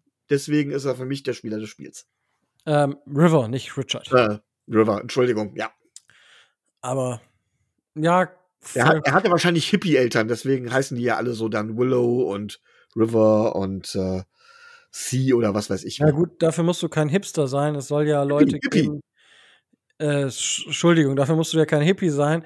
Es soll ja Leute geben, die ihre Kinder North, South, East, West nennen oder halt nach irgendwelchen komischen Buchstaben und Zahlenkombinationen, wie unser, ja, der neue Twitter-Besitzer, ja, der Elon. Ich hoffe, ich werde jetzt nicht gebannt, weil ich irgendeinen Namen genannt habe im Internet, aber ja, das ja, ich glaube, wir müssen alle mal uns mal irgendwie Mastodon-Accounts machen oder so, ne? Oh, das ist, glaube ich, der neue ja, heiße da, Scheiß. Ja, da bin ich noch nicht so ganz zugekommen. Das soll auch nicht ganz so nice sein. Aber never mind. Ähm, ich würde, ich, ich, ja, ich glaube, ich würde einfach mit Warren McKinley ähm, gehen, weil das ja auch einer unserer Drafted Free Agents war. Und äh, der jetzt tatsächlich zum Spielen kam. Ähm, auch mehr zum Spielen kam durch die Verletzung natürlich von Brandon Jones und mit der Interception. Äh, cool. Fand ich, finde ich einfach eine schöne Geschichte, ähm, wenn solche Spieler, die halt als undrafted Free Agent dann wirklich so ein bisschen durchstarten und Spielzeit bekommen. Er hat ein Drittel der Snaps gemacht. Ich finde das cool und dementsprechend äh, honoriere ich das einfach mal auch ein bisschen aufgrund der Story mit dem Spieler des Spiels. Und natürlich da muss man sagen, es sind zwei ehemalige Oregon äh, Safeties gewesen, da mit Javon Holland und äh, Warren McKinley. Ähm, hat natürlich gepasst dann. Fand ich auch eine schöne Geschichte. Also rundum eine runde Sache. Wow. Ähm, das soll es dann zum Spiel der Dolphins zu Hause gegen die Texans gewesen sein. Und jetzt geht es für die Dolphins tatsächlich an die andere, zur anderen Seite äh, der USA. Man ist an der Westküste und äh, wird in San Francisco und in LA spielen. Und zwar als erstes jetzt bei den San Francisco 49ers. Frank, wie bist du denn bisher so mit der Saison der 49ers äh, zufrieden? Ist, äh, wenn ich das so ein bisschen mit, mit unserer Saison vergleiche, gab es ja auch so einen kleinen, kleinen Dip, würde ich sagen. Und seitdem sieht das gar nicht so schlecht aus. Und es hat so ein bisschen Parallelen zur letzten Saison, weil da sah es zwischenzeitlich ja auch nicht ganz so rosig aus. Ja, das ist schön zusammengefasst. Ähm, so grundsätzlich äh, können, hätte ich jetzt die ersten, äh, die Gegenfrage gestellt, wie viel Zeit habt ihr, äh, um, wenn, wenn ich das kurz beantworten soll, sind wir lass, drei lass, lass dich aus, ja. Sind wir in drei Stunden fertig. Ähm, Easy. Ja, das ist ähm, echt zwiegespalten, weil da sind äh, einige sehr, sehr gute Leistungen dabei und einige ganz furchtbare. Also das ist dann auch wirklich ähm, nicht zu erklären, wenn man äh, sieht, wie man eigentlich so einen Rivalen wie die Rams oder auch die Cardinals äh, tatsächlich äh, dominiert und dass man dann es nicht schafft, irgendwie gegen die Atlanta Falcons zu punkten. Also das sind dann so Dinge, die einfach nicht in meinen, äh, in meinen Schädel äh, reingehen. Also da fehlt mir einfach Konstanz in dem Team. Aber das hat man in den letzten Jahren tatsächlich schon mal häufiger. So, dann hat man in den ersten Spielen unter Garoppolo natürlich gesehen, dass in die ganze Offseason äh, ein anderes Offensive Scheme äh, eingeübt worden ist und äh, man eigentlich anders spielen wollte, als man es dann doch jetzt wieder musste äh, durch die äh, Verletzung von äh, Trey Lance. Das hat einen Moment gedauert, bis sich das äh, so eingegroovt hat und ähm, was wir in den letzten Jahren einfach nicht gehabt haben, ist ein Running Back, der tatsächlich auch mal eine Gefahr im Passspiel darstellt. So, da gab es immer mal einen Matt Breeder, einen Raheem Mostert, einen Jeff Wilson, aber das sind jetzt alles nicht die äh, gefährlichen äh, Passempfänger und insbesondere laufen die nicht immer so dahin, wo sie denn eigentlich sollen. Zumindest sieht das nach dem Scheme immer danach aus, dass die das nicht alle so genau gewusst haben. Und so ein Christian McCaffrey ist natürlich so ein richtiger Difference Maker oder ein Security Blanket, wie die Amerikaner so schön sagen meine Güte, dann du weißt nie, was passiert da jetzt. Also seitdem der mit in der Offense drin ist, gefällt es mir deutlich besser.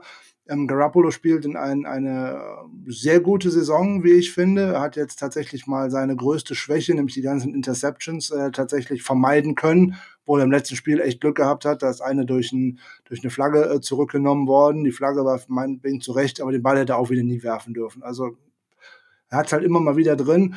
So, da werfen ihm natürlich auch viele Kritiker immer vor, aber es gibt, glaube ich, keinen Quarterback in der Liga, äh, der so viel in die Mitte wirft und in die Mitte werfen muss, weil da lebt ja nun mal äh, die Shanahan Offense und ähm, da wird er an vielen Stellen ähm, einfach, ähm, ja, underrated in Anführungszeichen. Der, der ist, hätte locker drei Flaggen kriegen müssen für Roughing the Passer im letzten Spiel und in, ne, wie gesagt, Tom Brady in Mahomes oder sonst wer, die hätten die alle gekriegt und er kriegt keine davon. Und das sind dann so Dinge, wo ich mir immer frage, hey Referee, was soll das? Ne? Der Ball ist fünf Sekunden weg und der rennt hin über den Haufen. Ne?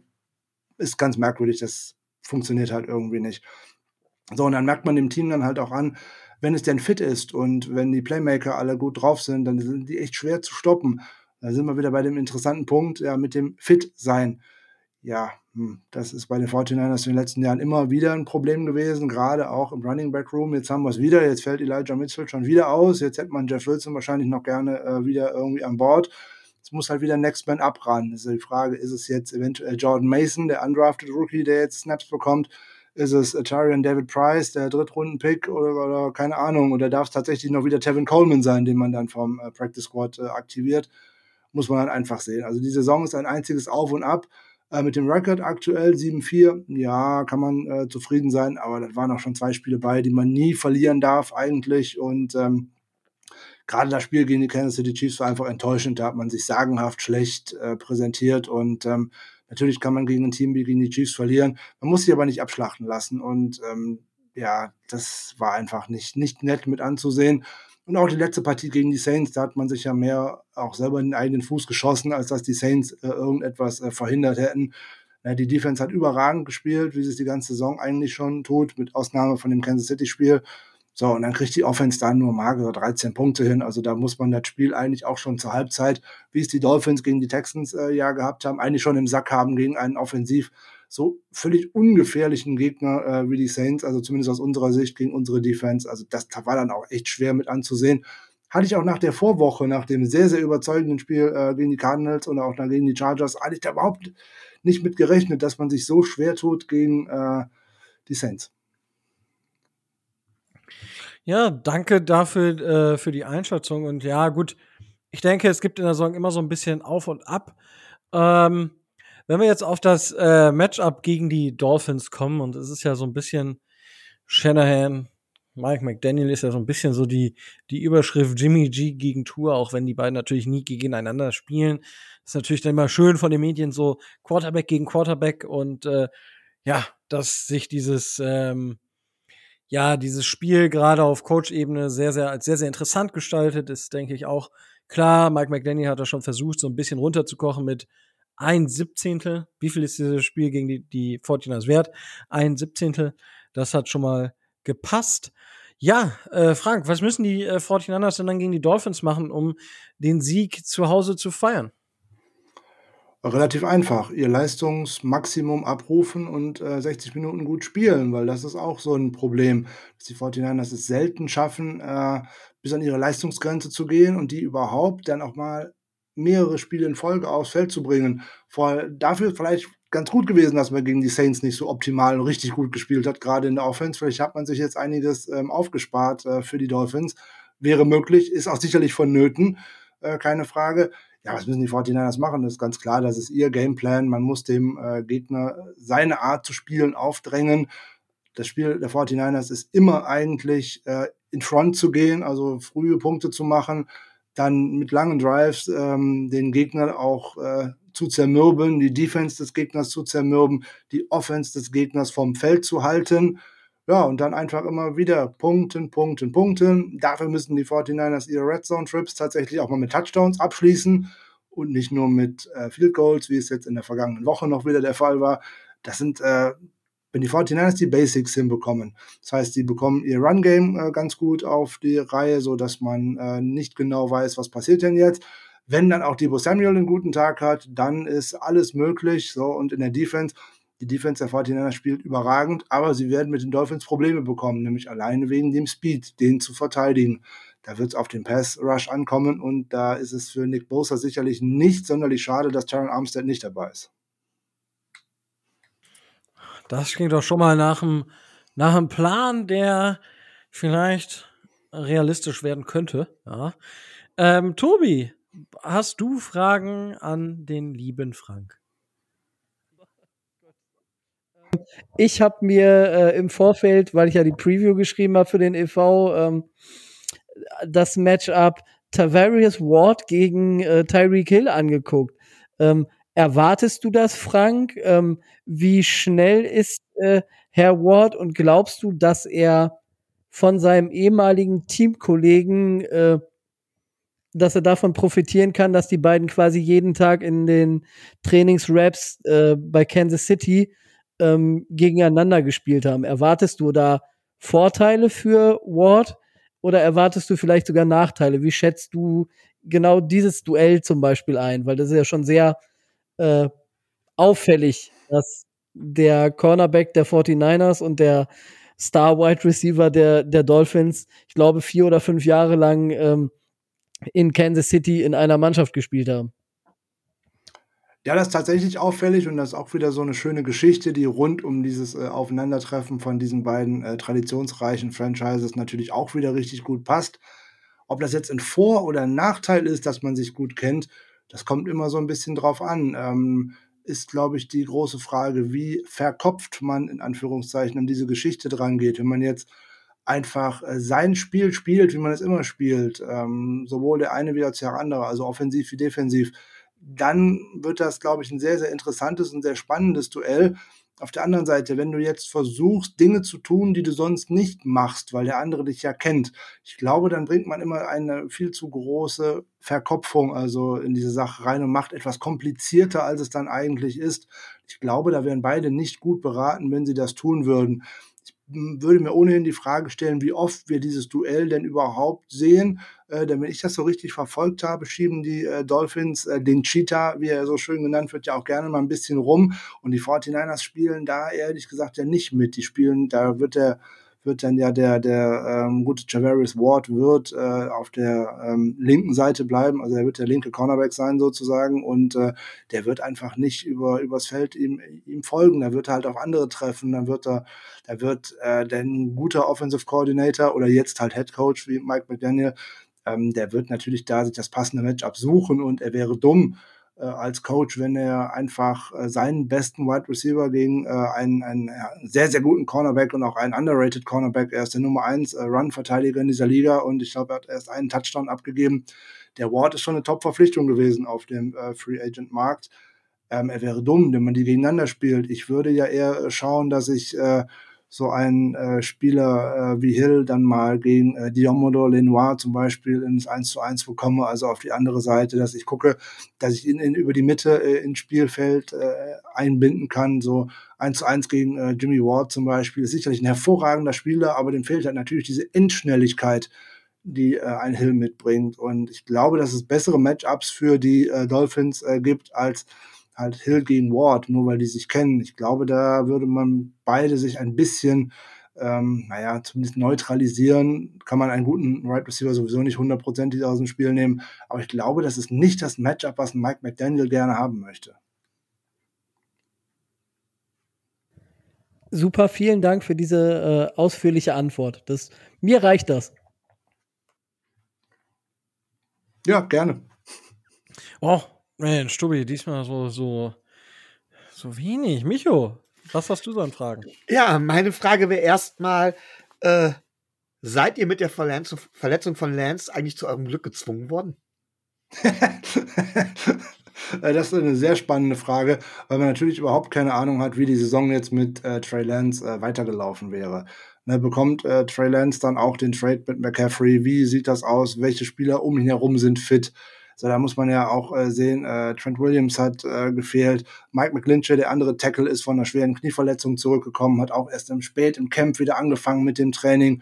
Äh, man hat einen neuen Center äh, mit äh, Jake Brandle, weil Alex Mack ja in Ruhestand gegangen ist. Man hat einen neuen Left Guard mit Aaron Banks, der letzte Saison zwar gedraftet wurde, aber wenig gespielt hat und dann halt Laken Tomlinson, der ja zu den Jets gegangen ist, jetzt ersetzen müssen.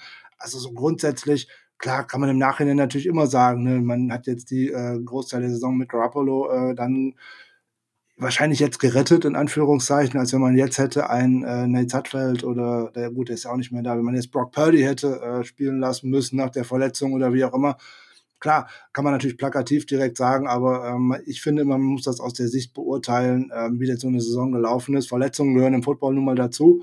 Und ähm, ja, jetzt ist man dadurch dazu gekommen, dass Lance sich am Knöchel verletzt hat, dass Jimmy G wieder äh, an der Centers steht. Hätte auch anders kommen können. Äh, wenn ähm, was man ihm ja auch vorgeworfen hat, dem guten Herrn Garoppolo, dass er sich hat an der Schulter operieren lassen. Ja, das sind immer diese ganzen Dumpfbacken, die einfach nicht verstehen, dass man in erster Linie erstmal auch schon mal etwas äh, konservativ behandelt. So, und wenn diese konservative Behandlung in vier bis sechs Wochen die Schulter nicht besser macht, muss ich mich unters Messer legen. Wäre das anders gelaufen, dann hätte es um den ähm, um die Draft herum einen Trade gegeben und er wäre weg gewesen. So, dann hätten die 49 sich sicherlich nach einem anderen Backup umgeschaut. Ne, Ob es dann, keine Ahnung, ein Andy Dalton oder wer auch immer hätte werden können oder ein anderer, dann würde der jetzt spielen, wenn er sich verletzt hätte. Aber dieses Hin und Her und hätte, wenn und aber, das ist überhaupt nicht so, so mein, mein Spiel. Vielleicht hätten die 49ers sogar jetzt äh, schon neun Spiele gewonnen mit Lance. Ich glaube es eher nicht, aber möglich wäre es auch äh, gewesen. Also ich kann es äh, echt nicht beurteilen. Zum Glück gezwungen, wird man sehen, wie die Saison natürlich weitergeht. Spannend ist ja nun eigentlich, was passiert in dem Falle. Garoppolo kommt wieder mit den 49ers in die, ähm, in die Postseason, vielleicht wieder in den Championship Game, womöglich in den Super Bowl, wer weiß das schon, so stark ist, äh, es gibt kein Team in der NFC, was ich so weit vorne sehe, dass ich denke, den könnte man nicht schlagen oder dergleichen. Ähm, was mache ich denn dann, um Gottes Willen? Ähm, Im schlimmsten Falle oder im schönsten Falle, je nachdem, wie man das sehen möchte, gewinnst du den Super Bowl und äh, schickst den Quarterback weg. Also ähm, ist auch eine merkwürdige Nummer, oder? Das wäre tatsächlich meine nächste Frage gewesen. Aber äh, Super Bowl ist ein gutes Stichwort. Ihr habt jetzt ja nun mal Premiums gehabt. Äh, ihr habt erfolgreich auf der einen Seite gespielt. Ihr habt aber auch richtige Jahre gespielt, wo ihr da komplett daneben gelegen habt. Ja. Ähm, und Kyle Shannon hat es jetzt nun mehrfach geschafft, Super Bowls und wichtige Spiele auch zu vergeigen. Ne? Ich erinnere nicht zuletzt an den Super Bowl mit den Atlanta Falcons als Offense Coordinator. Ähm, oi, oi, oi, das ist aber jetzt gefährliches Eis. Ja, ist es, weiß ich. Ähm, ich persönlich halte von Kyle Shanahan viel. Allerdings habe ich jetzt auch schon öfters Kritik gehört, dass er sehr stark an seinem System festhält, dass er weniger auf die Spieler, die er eingeht, die er hat, eingeht und dass er tatsächlich auch ausrechenbar ist. Er hat keine, er hat, er ist schlecht in Adjustment, er hätte wenige, ja, wenige Möglichkeiten für einen Plan B. Wie seht ihr das und was müsste passieren, damit ihr Kyle Shannon wirklich in Frage stellt? Ja, also zum einen würde ich jetzt mal sagen, also nochmal, um kurz auf diesen Super Bowl nochmal zurückzugehen. Also wenn eine Defense auch nicht imstande ist, einen Gegner auch nur ein einziges Mal aufzuhalten, dann hat man das auch nicht äh, verdient, dass man so ein Spiel dann tatsächlich gewinnt. Das liegt jetzt nicht an einem Play, was ich in der Offense äh, gecallt habe oder nicht. Wenn ich in, wie in diesem Jahr meine Identität darin habe, ins Passspiel über so einen damals herausragenden Spieler wie Julio Jones, dann versuche ich das. Punkt aus. So, dann hattest du gar nicht so ein großes Running Game, dann bleibe ich halt dabei. Aber das passt zu dem, was du gesagt hast. Er bleibt dann seiner Linie treu. Hätte gut gehen können, hätten alle gejubelt, ist nicht gut gegangen. Gut, da muss die Defense auch mal irgendwie Tom Brady stoppen, haben sie nicht und dann verliert man auch so ein Spiel. Pech, ist so. So, grundsätzlich, Kyle Shanahan ist, glaube ich, äh, einer der besten äh, Playcaller in dieser Liga, einer der besten Spieldesigner in dieser Liga. Problem an der Geschichte ist, wenn seine gescripteten Plays vorne raus nicht funktionieren, dann hält er daran fest. Das hast du vollkommen richtig gesagt. Und dann ist das mit den Adjustments immer so eine Sache. Entweder das klappt sofort oder das wird echt ein zähes Spiel. Das muss man dann auch mal ganz ehrlich sagen. Da könnte er sich noch verbessern. Deswegen hätte ich mir immer mal gewünscht in den letzten Jahren, dass er den Schritt geht und sich einen Offensive Coordinator an die Seite stellt, der nicht aus seinem Stall kommt, also den er nicht herangezogen hat. Also weder, ein, weder einen von den beiden Lafleurs, noch keinen Sean McVay und auch keinen Mike McDaniel, die ich alle sehr schätze, die alle in dem Shanahan Tree groß geworden sind, die alle Assistant Coaches geworden sind, weil Kyle Shanahan sie irgendwohin mit, äh, mitgenommen hat und der die natürlich auch alle geprägt hat. Ich hätte mir aber mal gewünscht, er holt irgendwie jemanden dazu, der auch mal so als, als äh, reiner Passfanatiker in Anführungszeichen bekannt ist. Also so eine schöne Run-and-Shoot-Offense oder irgendwie sowas, wo man dann einfach so ein paar Elemente davon einfach noch in dieses Shanahan-Scheme mit einbaut. Wenn die 49ers immer das so durchsetzen können, wie er sich das vorstellt, wenn diese Offense tatsächlich dieses Spiel diktiert und das läuft, dann ist das unheimlich schwer zu stoppen hat der Gegner allerdings irgendwie eine Möglichkeit gefunden, den 49ers das Leben schwer zu machen, eben weil das Run-Game nicht funktioniert, weil man einen George Kittle aus dem Spiel nimmt, weil, keine Ahnung, Brandon Ayuk nicht im Spiel ist, wie auch immer, ist ja völlig egal.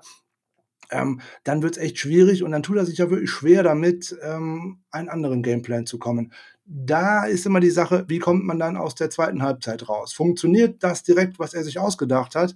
Dann läuft das hat das direkt wieder so Sand im Getriebe, dann wird das eine zähe Angelegenheit. Und wenn die 49ers hinterherlaufen müssen, deswegen habe ich ja vorhin gesagt, der Gameplan der 49ers ist immer in Front zu spielen, ähm, hinterherlaufen kann dieses Team einfach nicht gut. In Front gewinnt man eigentlich häufig, wenn nicht sogar fast immer, aber hinterherlaufen ist so gar nicht äh, das Ding von Kyle Shanahan.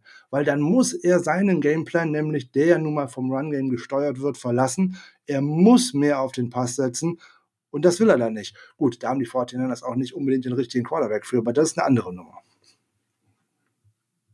Okay, dann hätte ich tatsächlich direkt die Frage ist, ähm, oder die nächste Frage, wie geht's weiter? Du hast vorhin schon angesprochen, ja, wenn man weit kommt, dann kann man eigentlich Jimmy G nicht abgeben oder was auch immer. Erste Frage wäre, ähm, glaubst du, dass Trey Lance zurückkommt und wird Trey Lance dann wieder der Starter? Oder schielt ihr auf den anderen Quarterback? Ähm, das wäre so die erste Frage von wegen, wie eure weitere, ja, zu, nähere Zukunft aussehen soll. Die QB-Frage. Ich habe aber gerade noch einen zweiten Teil der Frage von vorhin gar nicht beantwortet. Oh, Entschuldigung, ja, was war muss, zu schnell. Äh, Mach erstmal das. Nee, nee, ich habe das selber schon damit abgeschlossen. Mir fällt es gerade wieder auf. Ähm, äh, ein. Und zwar, was muss passieren, damit wir Shanahan in Frage stellen? Also frei nach dem ja, Motto, machst du jetzt wieder eine Saison, wo du mit, keine Ahnung, vier zu irgendwas rausgehst, fünf zu irgendwas rausgehst ja gut, dann wird sich auch irgendwann ein Owner und natürlich auch die Fans die Frage stellen, hm, machen wir da alles so richtig? Auf der anderen Seite würde ich fast behaupten, 30 andere Franchise jubeln sofort. Also der Mann findet sofort wieder einen Job. Ob er dann tatsächlich wieder so schalten und walten kann, wie es bei den 49ers kann. Er ist zu den 49ers gekommen, da lag diese Franchise nicht nur am Boden, sondern sie war eigentlich nicht mehr zu sehen. Also schöne Grüße an Jim Tomsula und diese ganzen anderen Dilettanten, die da am Werk waren. Ähm, der konnte da im Endeffekt diktieren, was er will. Jetzt hat er einen General Manager an seiner Seite, der zwar ein gutes Bild nach außen abgibt und auch immer sehr für den Team Spirit und alles gut ist, aber die letztendliche Entscheidung über diesen Roster trifft Kyle Shanahan. Und das gäbe es bei mir nicht. Wenn ich der Owner wäre, hätte ich einen General Manager, der entscheidet, einen Coach, der coacht, einen Spieler, die spielen, aber nicht einen Coach, der dem General Manager sagt, der fliegt raus oder der kommt auf mein Roster und der nicht. Äh, das gäbe es bei mir nicht. Sie versuchen es immer so darzustellen, als dass es eine, eine, ähm, eine Gemeinschaftsentscheidung ist zwischen Shannon und Lynch. Ich glaube aber nicht, dass das in vielen Fällen so äh, der Fall ist. Man kommuniziert das zwar so, aber es, vertraglich ist es festgestellt, äh, festgeschrieben, das hat der eine oder andere Beatwriter der 49ers mal auch äh, ganz deutlich rausgeschrieben, das letztendliche Wort über die Zusammenstellung dieses Kaders hat der Head Coach. Und das ist für mich äh, der völlig falsche Ansatz. So, was passiert äh, mit äh, Kyle Shanahan? Ja, das ist natürlich die Frage. Ne? Gewinnst du mit Jimmy G den Super Bowl oder sowas, dann, ähm, tja, dann kann er eigentlich machen, was er will. Im Endeffekt, dann entscheidet er irgendwann, ob er geht oder nicht, würde ich mal fast behaupten. Und dann ist es auch fast egal, was mit Trey Lance passiert. Ja, dann hat man den Super Bowl gewonnen und das ist ja alles, was ich im Endeffekt in einer Ära mit einem Coach haben möchte. Tut man das jetzt nicht in dieser Saison, wovon ich so ein bisschen ausgehe, dann stellt sich natürlich Riesenfragen, wie es mit der Zukunft weitergehen soll. Ich habe einen Quarterback, der hochtalentiert ist, der das in dieser Liga definitiv noch nicht zeigen konnte, der dann aber auch im Endeffekt dann durch sein letztes ausgefallenes Corona-College-Jahr, seine erste Saison, wo er Backup hinter Garoppolo war, mit irgendwie, keine Ahnung, 77 Passing Attempts oder irgendwie sowas, also nix, unter einer ganzen Saison verletzt, außer anderthalb Spiele, drei Jahre kein Football gespielt hat. Huh, das ist eine Nummer. Und drei Jahre nicht zu spielen in einem Alter, wo es auf Rap, Rap, Rap und Spiel, Spiel, Spiel, Touchdown, Touchdown, Interception halt ankommt, dass man dann lernt. Huh, das wird eine ganze Menge sein. Auf eine ganze Menge natürlich auch. Es sind schon drei Jahre von diesem günstigen Rookie-Vertrag rum. Muss man ja auch immer im Hinterkopf behalten, wo man denn irgendwann mit so einer Rosterplanung hin möchte. Da werden ganz, ganz schwere Fragen auf die 49ers zukommen, die natürlich zum einen sportlich mit dem Ausgang dieser Saison abhängen. Schaffst du keine Playoffs oder irgendwas, ist völlig egal, dann kannst du Garoppolo in die Wüste schicken sozusagen. Ne, kommst du in die Playoffs, oh, werden schon viele sagen, hei, hei, hei, der sollte vielleicht lieber bleiben. Kommst du ins Championship Game oder den Super Bowl, dann werden noch viel mehr sagen, oi, oi, oi, wollt ihr wirklich auf den setzen, der drei Jahre nicht gespielt hat und so weiter und so weiter. Also da haben die 49ers sich äh, im Jahr zuvor schon eigentlich in eine äh, Situation hinein manövriert, die eigentlich nur schwierig werden konnte. Man äh, macht den Trade mit den äh, Dolphins, weil man gedacht hat, hey, wir wollen in Zukunft einen anderen Quarterback. Aber nicht für die nächste Saison direkt, sondern für danach, weil wir sehen uns eigentlich so im Win-Now-Modus. Puh, das war für mich schon echt gefährlich, weil wenn ich in dieses Win-Now-Modus-Team äh, auch einen Rookie-Quarterback reinstecke, kann das ja vielleicht auch funktionieren. Dass ich den aber erst noch bewusst ein Jahr hinter Garoppolo setze, fand ich extrem mutig und extrem schwierig, auch in der Kommunikation zum Team nach außen ist ja völlig klar. Sobald es im Spiel nicht läuft, will ne, alle, die ganzen Massen im Stadion wollen den ähm, Third of All Picks sehen, für den, den du drei First Round Picks abgegeben hast und so weiter und so weiter. Das ist eine Eigendynamik, die kannst du einfach nicht stoppen. So, was machst du jetzt? Ja, jetzt hast du dann im Sommer hast du gesagt, hey, äh, alles klar, das ist jetzt Trace Team und ähm, ja, dummerweise das Ganze, der Lockerroom steht aber hinter so einem Leader wie Garoppolo. Ne, jeder Spieler von den 49ers in jedem Interview spricht in den besten Lobeshymnen über Jimmy Garoppolo. Ne, nicht, dass er ein Frauenliebling oder was weiß ich nicht ist, sondern was das für ein Teamleader ist und was der für dieses Team alles macht und, ne, und so weiter. Team-Captain und er geht voran und bla und hast du nicht gesehen. So was habe ich von, über, von Trey Lance noch nicht gehört. Wie denn auch, ne? Der ist 21, 22 jetzt, immer noch ein ganz, ganz junger Bub. Wie soll der auch so ein Team führen, wo ganz erfahrene Recken drin sind? Ganz schwere Nummer für die 49ers. Ähm, ich glaube, in der nächsten Saison wird der Starter der 49ers Trey Lance sein. Es sei denn, die 49ers gewinnen mit Garoppolo den Super Bowl, weil dann kann ich es einfach nicht verkaufen, dass ich den gehen lasse. Gut, ähm, ich würde dir jetzt gerne ein paar Spieler aus eurem Roster vorlesen. Und ähm, ich würde von dir gern wissen, ähm, welchen Spieler würdest du am wenigsten von denen, die ich vor, äh, vorlese, gehen lassen und welchen Spieler würdest du am ehesten gehen lassen? Oh Gott, wie viele Spieler willst du denn jetzt vorlesen? Oh, das sind einige. Deswegen du dir einiges aussuchen. Ja. Also, wir fangen an mit äh, Brandon Ayuk. Ja, behalten, keine Frage. Ja, behalten, keine Frage. Ja, du darfst ja immer nur einen. Du darfst einen halten und einen definitiv gehen lassen.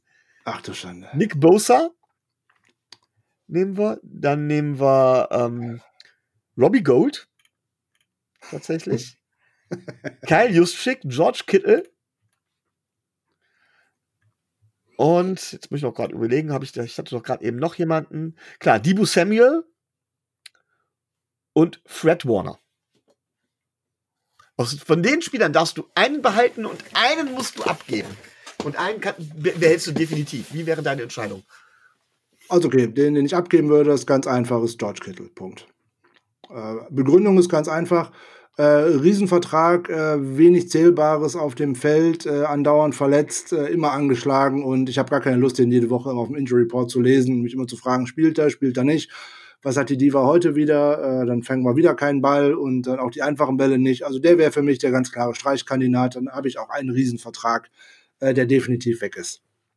So, und auf der anderen Seite, es gibt halt so äh, Generational Talents, äh, die kann ich einfach nicht gehen lassen. Das muss ein Nick Bosa sein, den kann ich gar nicht an ein anderes Team gehen lassen.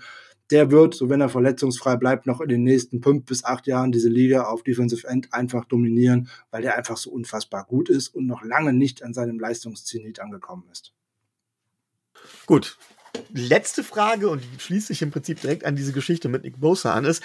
Ihr habt ja jetzt ähm, wenn mich das nicht alles täuscht, ihr habt zwei Jahre gehabt, wo ihr richtig weit gekommen seid mit Kyle Shanahan und ja. zwei Jahre, wo ihr auf, aufgrund von Verletzungspech quasi Top 10 Picks oder ich glaube sogar Top 5 Picks hattet.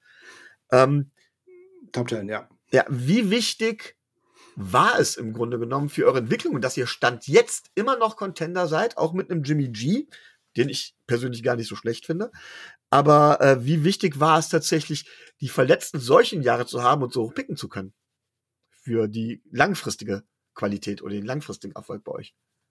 Ja, keine Frage. Wenn du über mehrere Jahre hinweg äh, ein einen Top-Pick hast und da auch nicht daneben greifst, dann hast du natürlich äh, jede Menge an Talent, was du bekommst, auch an günstigem ähm, Talent in Richtung Salary Cap. Ist ja keine Frage, du kannst dir da an Nummer 5, an Nummer 8, an Nummer 10, wie auch immer, einen besseren Spieler auswählen, höchstwahrscheinlich, oder du hast zumindest die Auswahl, äh, als wenn du äh, 28, 29, 30 immer pickst. Ne? Was da die Patriots über viele Jahre gemacht haben, muss man auch mal äh, bewundern, ehrlich gesagt, weil die haben ja eigentlich immer nur äh, ziemlich zum Ende so eine Runde äh, gepickt über ein ganzes Jahrzehnt oder knapp zwei Jahrzehnte sogar. Ähm, die erste Saison von Shanahan war ja ganz klar, du bist, liegst auf dem Boden und gehst mit Brian Hoyer in so eine Saison, da weißt du, da wird nicht viel draus, ist ja völlig klar. Danach draftest du Nick Bosa, weil du halt äh, oben dran bist, ist dann schön und das passte dann natürlich auch. So, dann spielst du eigentlich eine Saison, die hat hat keiner mit gerechnet mit 2019. Ne? Das 2019, dass du dicht dran bist, den Super Bowl zu gewinnen. Und dann wird da eine Holding Penalty tatsächlich mal ähm, gepfiffen, ne? so bei diesem dritten und 15 oder was auch immer es war. Ich glaube, es war sogar Tyreek Hill, der da ja den Ball bekommen hat. Wenn ich das nicht als Holding pfeife, dann weiß ich auch nicht. Also ich glaube, da tut Nick Bosa heute immer noch den Nacken weh, so sehr, wie man ihm am Helm gezogen hat. Aber nun, egal. Das hilft nicht weiter. Diese Saison war eigentlich ein Ausreißer. Die hätte da eigentlich gar nicht so stattfinden sollen, würde ich mal glatt behaupten. Da hatte man gedacht, oh, im Jahr vorher zwei Siege, dann komme ich vielleicht jetzt auf fünf bis sechs. So ist ja dann eigentlich der Entwicklungsplan und nicht auf einmal auf 13. Ne? Das ist natürlich ein Sprung, der ist äh, kaum zu erklären. So, und im Jahr danach hast du natürlich die Seuche, verlierst im zweiten Spiel sozusagen die Hälfte deiner Playmaker mit Kreuzbandrissen, eine Bowser raus, äh, Garoppolo war zwar kein Kreuzbandriss, aber der war dann auch für sechs und sieben Wochen raus, Kittel war raus und auf diesem scheiß äh, Turf äh, von den Mets oder äh, von den Nets, Jets, verdammt, von den New York Jets und von den äh, Giants, wo ja übrigens neuer Rasen verlegt wird, was ich echt gut finde, äh, Artificial Turf kommt da raus, endlich mal was Gutes und ähm, ja, dann geht so eine Saison dahin, da kommst du nicht weit, dann kommst du irgendwo so im Mittelfeld raus, sondern dann hast du letztes Jahr wieder so ein Ding, wo du denkst, du startest in die Saison, boah, da geht gar nichts, boah, und auf einmal stehst du im Championship-Game und äh, so viel hat auch wieder nicht gefehlt, äh, als dass man äh, da auch nochmal die Rams hätte schlagen können, aber da war dann auch wieder ein bisschen Verletzungspech mit dabei so, und wenn so ein, so ein Jakiski Tat, wie wir ihn immer Holzhände-Tat genannt haben, diese Interception fängt und den Ball dann nicht fallen lässt, dann kommen die Rams nicht mehr zurück, dann stehst du im Super Bowl. Ob du den dann gewinnst, eine ganz andere Frage, aber dieses Spiel hättest du da eigentlich gewonnen zu dem Zeitpunkt. Gut, hast du nicht. Also du brauchst natürlich auch immer äh, das entsprechende Glück, äh, dass deine Spiel, entweder deine Spieler richtig ähm, gesund bleiben und du von Anfang an konstanten Erfolg haben kannst, Ansonsten ist das ein Auf und Ab und natürlich ist das für eine Entwicklung und für einen Aufbau von einem Team extrem wichtig, relativ früh dran zu sein im Draft und auch mit vielen, vielen äh, Picks auch äh, Treffer zu landen. Das kann man jetzt äh, gerade bei den hohen Picks äh, Shannon und Lynch nicht unbedingt unterstellen, dass das immer so richtige Treffer gewesen sind. Ne? Also mit Javon Kinlaw hat man zum damaligen Zeitpunkt auch aus meiner Sicht eigentlich einen guten Pick gemacht an der Stelle. Aber dass der so gar nicht in der NFL funktioniert, beziehungsweise seine Knie da nicht mitspielen, das war auch einfach nicht abzusehen, weil der vorher äh, drei Jahre äh, bei den äh, Gamecocks äh, richtig abgeliefert hat und eigentlich jedes Spiel von Anfang bis Ende auf dem Spiel gestanden hat. Das war nicht abzusehen, dass der einfach nicht richtig funktioniert. Auf der anderen Seite machst du wieder so ein Hochtraden, äh, um so einen Brandon Ayuk unbedingt vor anderen äh, picken zu können. Und ähm, naja, der war im zweiten Jahr nicht ganz so überragend am Anfang, weil man ihn noch mal ein bisschen einnorden musste, weil er ein bisschen äh, an seiner inneren Einstellung zu dem Spiel und wie er denn tatsächlich zu arbeiten hat, arbeiten musste. Aber inzwischen äh, würde ich mal fast behaupten, wäre der in, in, bei 20 Teams in der NFL Wide Receiver Nummer 1. So, das fällt bei den 49ers nicht so auf, weil äh, es halt ein Run-First-Team ist. Und ähm, ja, da hat man Glück gehabt. Auf der anderen Seite hat man mal Pech gehabt. So, jetzt äh, pickt man erstmal gar nicht in den ersten Runden, also zumindest noch mal ein Jahr nicht und dann guckt man mal weiter. Teams, die Erfolg haben, bauen sich zum einen natürlich durch den Draft auch, aber natürlich auch mal über gute Entscheidungen in der Free Agency. Das ist auch keine Frage. Du musst dir natürlich auch immer wieder überlegen, wen behalte ich? Ist ja eine gute Frage bei den ganzen äh, Verträgen, die jetzt auslaufen. Oder ob ich auch mal einen großen Vertrag cutten muss. Natürlich, so ein George Kittle ist ein riesen Publikumsliebling. Ja, aber das reicht mir einfach nicht. Ne? Jetzt, ähm, ich will die, ich möchte den George Kittle aus seinem ersten und zweiten Jahr in der NFL sehen, wo der mir 1000, 1200 Yards bringt. Von dem müsste ich eigentlich Leistungen erwarten wie von äh, einem Herrn Kelsey, so nebenbei. Aber davon ist der meilenweit entfernt und dann kann ich auch nicht einfach immer sagen, das ist ein toller Runblocker. ja, super, aber ein Runblocker, der fast 20 Millionen im Jahr verdient, äh, tut mir leid, da müssen wir dann mal aber drüber reden. Und da würde er nicht drüber mit sich reden lassen. Also dann soll er meinetwegen sein Glück woanders versuchen. Ja, ich wollte mit der Frage eigentlich auf was anderes hinaus. Und zwar, wenn ich jetzt zum Beispiel sagen würde, ich garantiere dir, dass du in den nächsten zwei Jahren in, ähm, immer mindestens ein Championship Game kommst. Danach wird man sehen, wie es weitergeht. Also, ob, ob, ihr, ob du im Super Bowl gewinnst oder das Championship Game gewinnst, das ist dann eine 50-50-Sache. Das garantiere ich dir für die nächsten zwei Jahre. Aber danach äh, bist du für mindestens, ich sag jetzt mal aus Cap-Gründen, vier, fünf Jahren raus. Oder aber ich sag dir von wegen, ich garantiere dir einfach nur, dass du ähm, in den nächsten, dass, dass du mindestens drei Jahre verschwendest. Dafür hast du aber in den nächsten Jahren, ich sag mal, eine 60-prozentige Chance, immer den Super Bowl zu erreichen. Was würdest du eher nehmen? Also es kommt im Endeffekt nur darauf an, dass ich tatsächlich mal eine Vince Lombardi Trophy in den Händen halte. Niemand wird gerne sa sagen können, ich komme zehn Jahre in Folge in die Playoffs und fliege immer in der ersten Playoff-Runde raus. Frag mal die Cincinnati Bengals, warum sie sich von Andy Dalton und allem anderen getrennt haben. Frag mal die Bills, wie, wie es ist, wenn man viermal hintereinander ein Super Bowl-Finale verliert. Ja, gut, klar, keine Frage, aber es gibt ja einen Grund. Die hatten auch einen guten Quarterback und dergleichen zu der Zeit. Ähm, aber es gibt ja einen Grund, warum auch sowas wie die Kansas City Chiefs von einem Starter wie Alex Smith, der sie immer in die Playoffs geführt hat, weggegangen sind, weil es den entscheidenden Schritt halt einfach nach vorne nicht gegangen sind die wollten natürlich auch endlich mal diese Trophäe in den Händen halten. So, nur darauf kommt es an. Auch ein General Manager wird irgendwann entlassen, wenn er zwar achtmal irgendwie in die Playoffs gekommen ist oder was auch immer, aber nie über die erste Playoff-Runde hinausgekommen ist. Dann wird der General Manager weg sein und irgendwann auch der Head Coach. Du wirst am Erfolg äh, gemessen in dieser Liga, insbesondere bei einem Team wie bei den 49ers. Äh, das mag anders sein bei bei Franchises, die so ein Ding noch nie gewonnen haben und vielleicht auch nie in Gedanken daran hegen, dass sie überhaupt mal so ein Ding gewinnen wollen. Viele handeln zumindest so. Bei den 49ers wird es dann daraus auf hinauslaufen. Shanahan wird sich daran messen lassen, wie es mit Trey Lance weitergeht, es sei denn, er gewinnt jetzt mit Garoppolo einen, einen Super Bowl. Gut, dann will ich jetzt nicht alle Fragen dem Rico wegnehmen, vielleicht hat er. wow. das war schon jetzt einfach spannend, äh, den Fragen zuzuhören. Ich habe äh, eine Situation aus dieser Saison, die mir einfach im, ich habe dieses Bild einfach vor Augen, weil es so ein bisschen, es wirkt auf mich so ein bisschen komisch. Ich weiß nicht, wie es bei euch angekommen ist, Frank. Und zwar die Situation, als sich Trey Lance verletzte, vom Feld gefahren wurde und Jimmy G aufs Feld kam und ich kann verstehen, warum er sich gefreut hat. Aber dieser Gesichtsausdruck mit diesem Lächeln wirkte auf mich so, er wirkte auf mich ein bisschen fehl am Platz. Ich kann das vermutlich auch nachvollziehen, aber äh, wie habt ihr euch damit beschäftigt? War das bei euch überhaupt Thema? Ist das bei euch irgendwem aufgefallen oder war das so, okay, äh, interessant, interessiert keinen? Na gut, im Endeffekt läuft es immer wieder darauf hinaus, gewinnst du oder verlierst du, dass äh, ein Backup-Quarterback eigentlich nie damit zufrieden sein sollte, nur der Backup zu sein. Insbesondere wenn du vorher der Starter gewesen bist, ist, glaube ich, auch völlig klar. Jeder möchte starten, jeder möchte spielen, jeder möchte glänzen. Äh, insbesondere auf der wichtigsten Position in diesem Spiel, ist ja keine Frage. Ähm, ja, gut, Jimmy G hat immer ein Lächeln im Gesicht irgendwie. Also von daher, das ist fast egal, ob er da aufs Spielfeld läuft oder ob er äh, wie letztens beim Thanksgiving äh, Truthähne verteilt an Arme oder was auch immer. Also der hat immer ein Lächeln im Gesicht.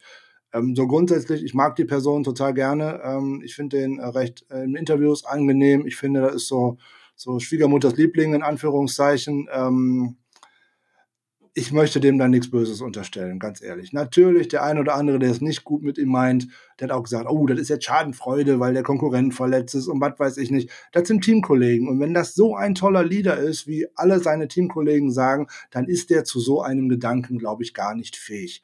Sondern der hatte die Rolle jetzt akzeptiert, hat gesagt, hey, ich nehme diesen äh, großen Paycut hin, ich setze mich als Nummer zwei dahinter, wir gucken, was passiert, ich unterstütze den in der ganzen Zeit hat Trey Lance ja auch oftmals gesagt, wie viel er ihm schon geholfen hat, dass er immer zu ihm gehen kann und dass er der Erste gewesen ist, der nach dem Spiel im Krankenhaus gewesen ist und weiß der Geier irgendwie sowas.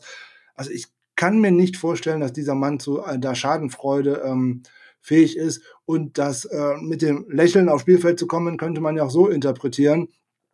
Oh Jemine, da ist jetzt mein Team auf dem Feld und die haben jetzt gerade eine schwere Verletzung von ihren Mannschaftskollegen gesehen. Ich muss die jetzt sofort wieder aufrütteln. Ich muss die jetzt äh, anführen und ich zeige denen jetzt, ich bin jetzt locker und jetzt gehen wir mit einem Lächeln hier rein und dann machen wir die Seahawks platt. Ja, also wie gesagt, ich, für mich war das, es wirkte in dem Moment komisch, weil aus Gründen, ich meine, hast du ja gerade auch sehr, sehr gut angeführt. Ähm, aber da danke für die Einschätzung.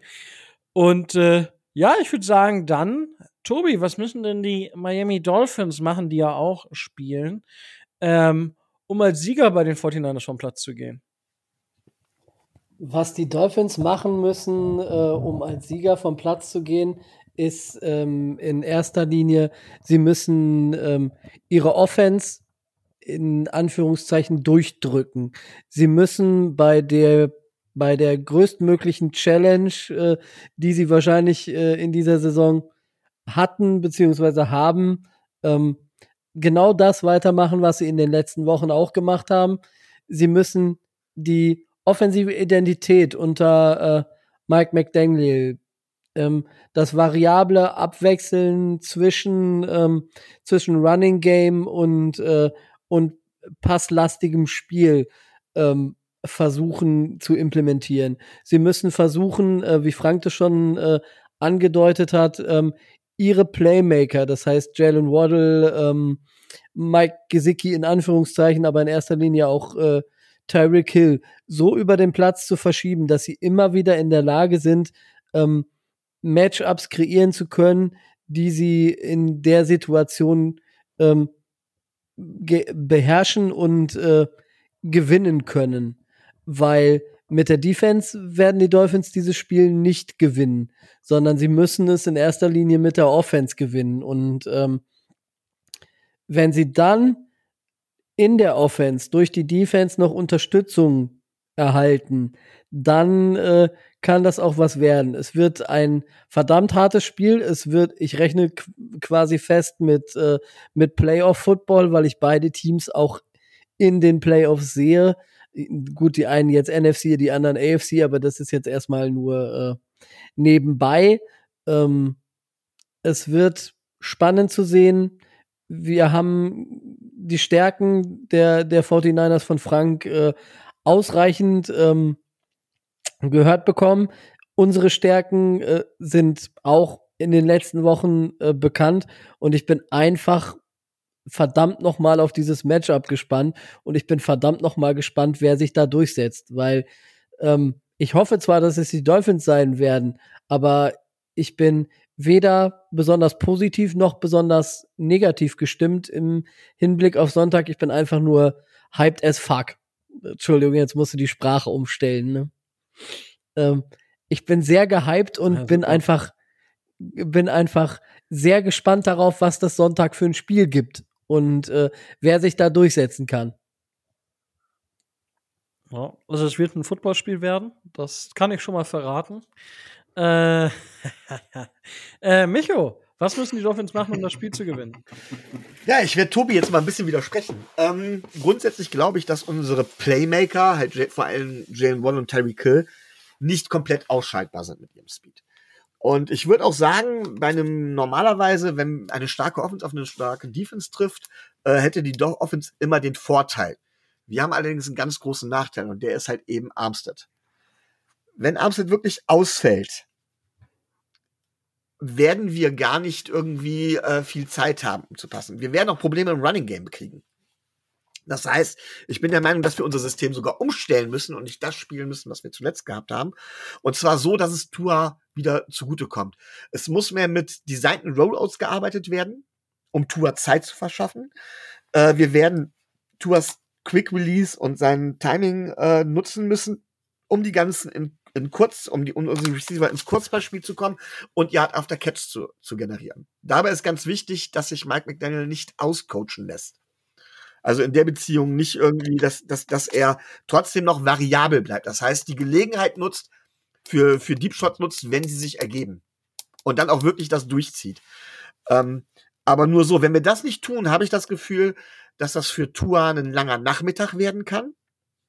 Und da wir sie nicht mit der Defense stoppen werden, haben wir dann das Problem, dass wir tatsächlich, Frank hat es erwähnt, hinterherlaufen werden. Also ich glaube tatsächlich, dass äh, das die einzige Möglichkeit ist, um äh, vorwärts zu gehen und äh, das Spiel offen zu gestalten. Ich gebe recht, das wird ein verdammt knappes Spiel.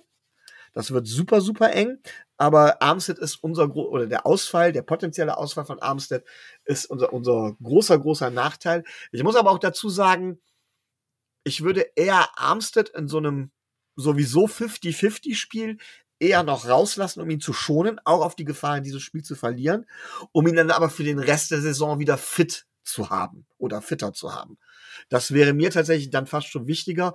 Und ich will nicht sagen, dass ich es dann abschenken würde, aber langfristig gesehen sind andere Spiele wichtiger. Deswegen schätze ich unsere Chancen auch gegen die 49ers ein bisschen schlechter ein, als sie normalerweise wären.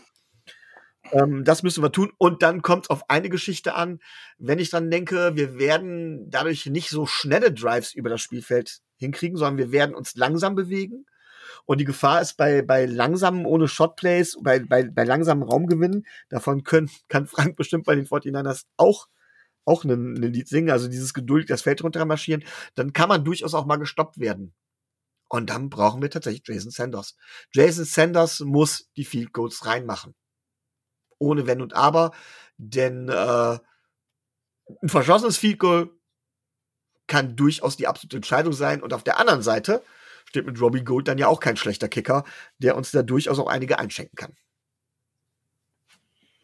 Okay, ähm, ich, ich tue mich da tatsächlich noch ein bisschen schwer, weil ich, wie gesagt, die 49ers sind ein Run-First-Team. Wir sind gegen den Lauf nicht schlecht, um das mal so auszudrücken.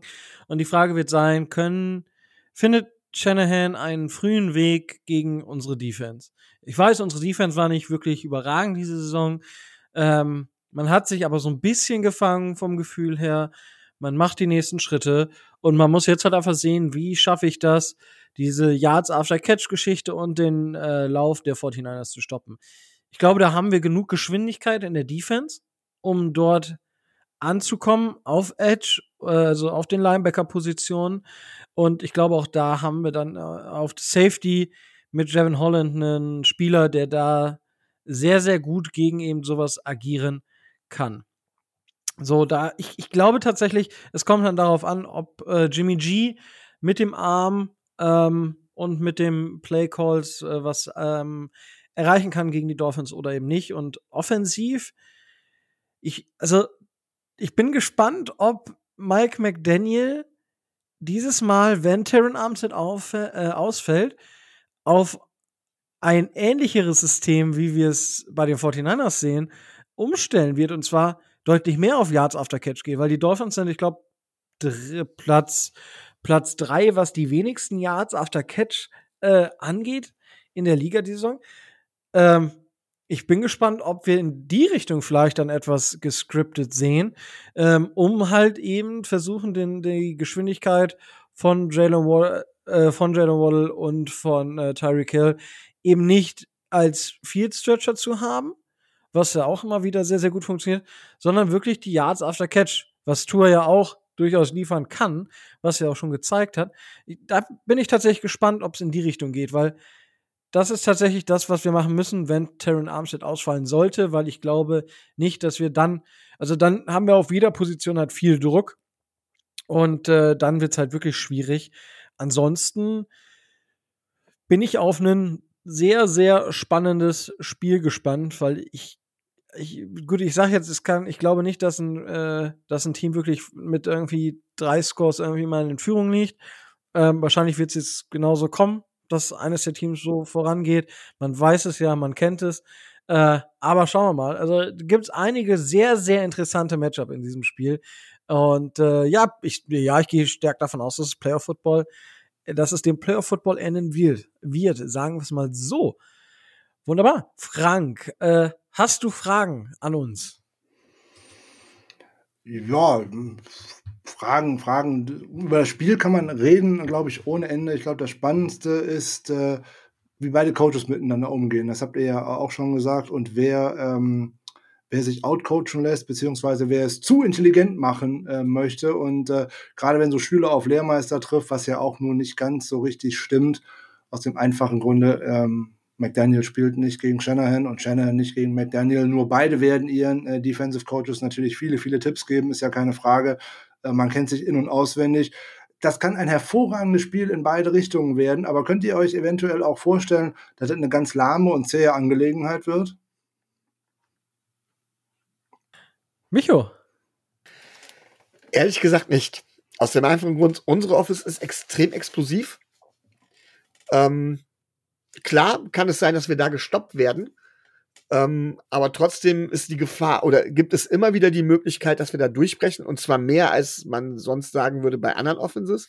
Auf der anderen Seite, ähm, ja, unsere Defense ist zwar gut gegen den Lauf, aber doch arg geschwächt. Von daher glaube ich, dass beide Seiten punkten werden. Also ich habe vorhin mal überlegt, wir tippen ja zum Ende immer den Spread und das Over-Under. Und ich kann jetzt schon sagen, ich glaube tatsächlich, dass das Over-Under über 55 Punkte liegt. Und daher glaube ich nicht, dass es eine zähe Angelegenheit wird. Ich glaube eher, dass es ein Shootout wird. Ja, ähm, ich glaube schon, dass es halt zähe Phasen in diesem Spiel geben kann, weil es kommt, wird, also ich gehe fast davon aus, dass es zu dieser Situation kommen wird, ähm, dass ja beide Teams von der Defense-Seite so ein bisschen was gefunden haben und dann die Offense wieder kommen müssen. Äh, ich glaube schon, dass es paar Punkte geben wird. Ob jetzt das Over-Under, das muss ich gleich mal gucken. Aber ich kann mir schon vorstellen, dass es jetzt nicht übelst High-Scoring wird. Tobi, wie siehst du das?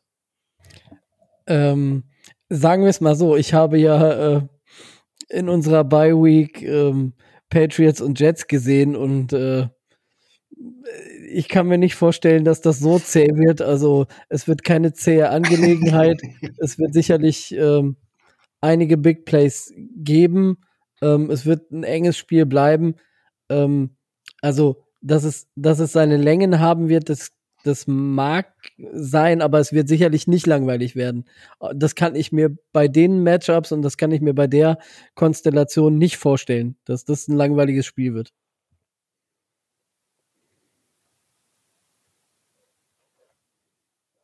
Frank, glaubst du das denn selber, dass das eine zähe Sache werden wird? Oder war das jetzt einfach mal so aus Interesse rausgehauen? Also ich kann mir ein Spiel in beide Richtungen vorstellen. Ich kann mir ein äh, sehr, sehr spannendes Spiel mit einem Offensivspektakel auf beiden äh, Seiten vorstellen. Ich habe aber auch so im Hinterkopf, dass wenn man so viel von einem Spiel erwartet, was in vielen äh, Begegnungen auch in den vergangenen Jahren gerne mal der Fall gewesen ist, dass da dann nicht unbedingt so 49er Saints von vor 2019 äh, rauskommt, äh, so hier, ich glaube, was war 48, 43 oder irgendwie sowas, ähm, sondern dass da so ein 13 zu 0 rauskommt, wie letzte Woche, so ein ganz zähes Gedönse, wo ich dann denke, boah, das ist aber doch irgendwie harte Kost zum Teil. Ich halte beides für möglich. Wenn äh, die 49ers Defense eventuell tatsächlich in einem guten Stück äh, dominieren kann und hier und da auch die Offense äh, stoppen kann und dann auch tatsächlich die Dolphins Offense über sich hinaus wächst, bei den 49ers eventuell McCaffrey fehlt, wer weiß, muss man mal noch abwarten. Da kann äh, eine ganze Menge passieren. Und äh, wenn es dann äh, vielleicht tatsächlich doch eher ein Low-Scoring-Game wird, ich halte es nicht für wahrscheinlich, aber auch nicht für ausgeschlossen. Ja, da würde ich dir tatsächlich zustimmen. Ähm, ich bin tatsächlich gespannt, wie die Dolphins, ähm, wenn Christian McCaffrey spielen sollte, ähm, wovon ich erstmal ausgehe, ähm, ihn aufhalten wollen. Ich kann mir fast vorstellen, dass man da fast einen kleinen Spy draufsetzt in, in Zeichen vom Andrew van Ginkel oder so, um einfach die Geschwindigkeit da halten zu können. Frank, ähm, was, was für Fragen hättest du noch? Ja, das wäre zum Beispiel eine in der Richtung. Sollte die 49ers Offense tatsächlich mit all ihren Playmakern aufs Feld kommen und sollte sie tatsächlich einen guten, richtig guten Tag erwischen, wie gegen die Arizona Cardinals. Ähm, wie glaubt ihr, geht euer Defensive Coordinator, eure Defense damit um, wenn gleichzeitig äh, im Backfield mal ein Christian McCaffrey steht, dann ein Debo Samuel dazukommt, in Außen ein Ayuk steht, auf der anderen Seite dann ein George Kittle auf einmal in Motion geht und ganz außen eventuell auch noch ein Joan Jennings auf einmal wartet, der eine hervorragende Saison spielt? Tobi. Naja, also wie wird man damit umgehen? Also ähm, man, wird, man wird wie in den letzten Wochen auch versuchen, äh, das zu tun, was man, was man häufiger getan hat. Man wird äh, mit den Pass-Rushern versuchen, ähm, den, äh, den, den, den Quarterback, also Jimmy G, zu attackieren. Man wird äh, in, der in, der, in der Defensive Front relativ kompakt stehen. Also ich kann mir nicht vorstellen, dass Christian McCaffrey äh, einen super Sahnetag gegen unsere Run-Defense haben wird. Und alles andere wird, wird man sehen. Also das ist auch viel, äh, ist auch viel Tagesform. Also ich kann mir durchaus äh, kann mir durchaus vorstellen, dass, ähm, dass wir gerade durch die Luft äh, das ein oder andere Big Play werden äh, abgeben müssen. Ich kann mir auf der anderen Seite aber auch, äh, auch vorstellen, dass, äh, dass wir da in der Lage sind, ähm, mit unserer Secondary jetzt gerade ähm, auch Javon Holland oder äh, Xavier Howard den einen oder anderen Ball abzufangen. Also das, äh, das sind dann wieder so, äh, so 50-50 Matchups, was in die eine und in die andere Richtung gehen kann, wo, ähm, wo ich denke, dass, äh, dass auch Boyer versuchen wird, da äh, Matchups äh, zu, zu generieren oder zu zeigen, die für die Dolphins vielleicht äh, positiv sein werden. Aber auch da denke ich, gerade mit unserer, äh, mit unserer etwas durchschnittlichen äh, Defense-Leistung generell in der Saison, wir werden sicherlich das ein oder andere Big Play abgeben. Die Frage ist, ähm, wie viele und äh, wie viele Big Plays unsere Offense kreiert. Also das wird echt spannend. Das wird spannend werden. Ich kann nicht sagen, wie es ausgehen wird. Also da bin ich völlig äh, völlig gespannt. Ja, Micho, wenn die äh, 49ers dann mit allem, was sie haben, im Backfield stehen, ähm, was machen die Dolphins dann? Also, ich würde anders vorgehen, aber was ich, was ich tun würde, äh, ist uninteressant. Ich bin kein NFL-Coach. Leider glaube ich, dass George Boyer der relativ vorhersehbar ist. Er wird blitzen. Er will blitzen lassen, blitzen lassen, blitzen lassen. Das kann gut gehen, öffnet aber auch die Möglichkeit für Big Plays. Tobi hat es gerade eben gesagt, dann werden wir uns auch ein paar Big Plays fangen.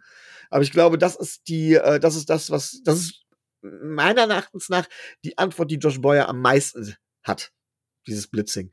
Ich würde in dem Fall halt anders reagieren. Ich würde gucken, im Gegenteil, ich würde sogar gucken, dass ich mit zwei Safeties tief versuche tatsächlich äh, die Big Plays zu verhindern, mich wirklich auf die Big Plays zu konzentrieren, um, zu, um die 49ers zu zwingen, ähm, geduldiger über das Feld zu marschieren. Das können sie, das können sie auch sehr gut, aber die Wahrscheinlichkeit, dass man sie dann gestoppt kriegt, ist größer. als wenn man tatsächlich sagt, von wegen, komm, ich blitze und hoffe auf einen Sack, aber auf der anderen Seite fange ich mir auch gerne mal ein Big Play ein. Ähm, aber leider fürchte ich, das würde so kommen. Ich äh, weiß, ich glaube gar nicht, dass sie wirklich blitzen werden, weil das ist das, was die Dolphins in den letzten Spielen. Ähm, ich habe gerade noch mal versucht, äh, Statistiken rauszuziehen, habe aber ähm, keine Blitzstatistik gefunden. Die Dolphins haben natürlich mit der Verpflichtung von äh, oder mit dem Trade von Bradley Chubb ähm, geht man mehr in die Richtung Foreman Rush und das ist halt das, was die Dolphins, glaube ich, öfter dann gemacht haben tatsächlich. Ähm, äh, und zwar versuchen mit dem Foreman Rush Druck zu machen und dann eben sich wieder mal über die Linebacker fallen zu lassen und äh, dort zu schauen, was ist möglich. Und ich glaube, das kann man dann auch, weil man wird dann halt in den Flats und so weiter und so fort versuchen, die Duelle zu gewinnen. Und man hat ja die Geschwindigkeit in, in der Defense. Und ich glaube, dass man die, die Geschwindigkeit nicht unbedingt nutzen wird für äh, Blitzes, äh, um Jimmy G unter Druck zu setzen, weil Jimmy G hat halt eine gewisse Erfahrung und den Ball halt an die Line of Scrimmage zu werfen oder dahinter ist jetzt auch nicht so, was Ewigkeit braucht, damit sich das Play entwickelt, sozusagen. Und dementsprechend glaube ich gar nicht, dass wir so direkt in den Blitz gehen. Und ich glaube auch da, dass sich Josh Boyer so ein bisschen weiterentwickelt. Ähm, es könnte natürlich sein.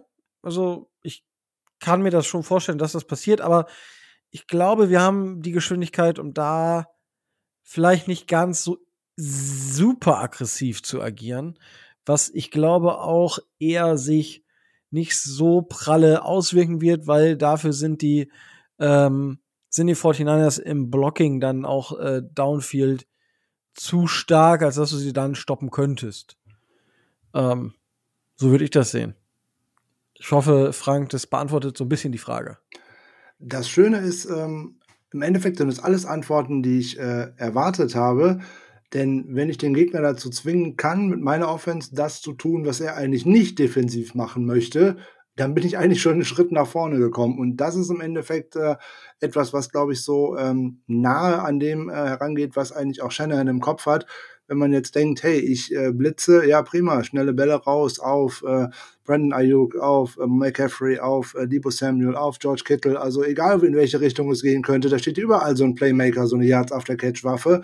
Äh, alternativ kann ich natürlich auch mit äh, Brandon Ayuk oder auch Debo Samuel auch mal tief attackieren. Da wird Garoppolo äh, dann tatsächlich unterschätzt. Der würde in dieser Saison deutlich besser dastehen, wenn äh, die Herren McLeod und Co. auch tatsächlich mal oder Danny Gray mal die tiefen Bälle gefangen hätten, die gar nicht schlecht gewesen sind.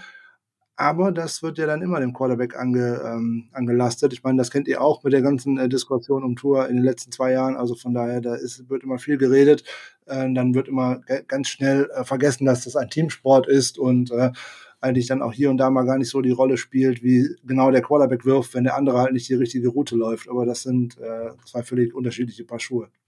Wie gesagt, ich freue mich auch total auf dieses Spiel und äh, ich denke, da werden beide Coaches eine Menge rausholen, was man äh, wahrscheinlich auch noch nicht gesehen hat. Und äh, ich hoffe von meiner Seite aus gesehen, dass mein Coach äh, es nicht zu äh, intellektuell angehen wird, weil dann spielt Mike McDaniel damit, glaube ich, in die Karten.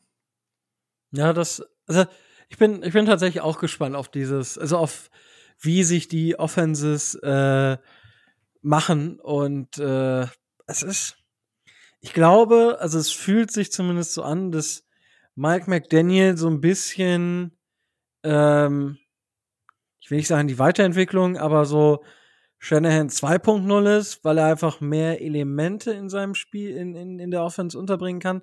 Aber vielleicht liegt das auch einfach an den Spielern. So, das, mag ich, äh, mag ich gar nicht direkt äh, sagen, wie oder was.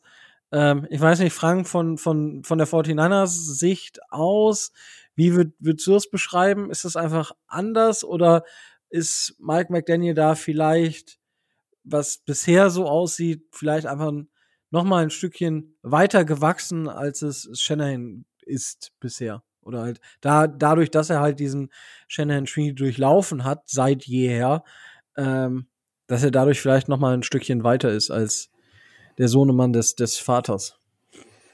Oh, ich glaube, das ist jetzt nach äh, einer Zweidrittelsaison, was haben wir jetzt, elf, elf Spiele absolviert oder zwölf, je nachdem, ähm, ja. ob bei Week oder nicht. Ähm, da jetzt schon so ein Fazit zu ziehen, ist, glaube ich, recht schwierig. Man kann, glaube ich, schon sagen, dass er es halt etwas anders angeht als äh, der klassische Shanahan Tree in Anführungszeichen.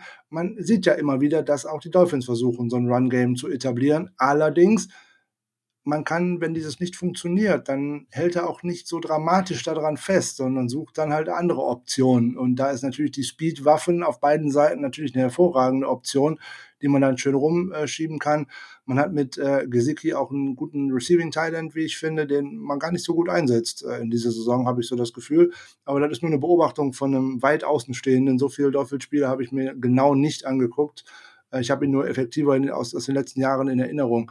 Ähm, ich glaube, man kann das in ein, zwei Jahren, da wird man sehen, wie diese Entwicklung dieser Offense hingeht. Ich sehe eine Struktur und eine Struktur, die sich auch dem Gegner anpasst. Ich sehe äh, Dinge, die ich auch bei Shanahan äh, sehe, die ich bei Sean McVay sehe, die ich bei den beiden Lafleurs sehe. Klar, die kommen alle aus dem gleichen Stall und das ist alles im Endeffekt die Schule von Kyles Vater Mike und jeder macht es ein bisschen anders. Während ähm, ist bei, bei äh, Kyle Shanahan halt oftmals hier 21 Personal ist, zwei Running Backs oder Running Back Fullback, wie auch immer, äh, solche Sachen, äh, Heavy Packages, äh, mit äh, erstmal das Spiel aus einer ziemlich engen Formation dann auch tatsächlich weit hinauszuziehen.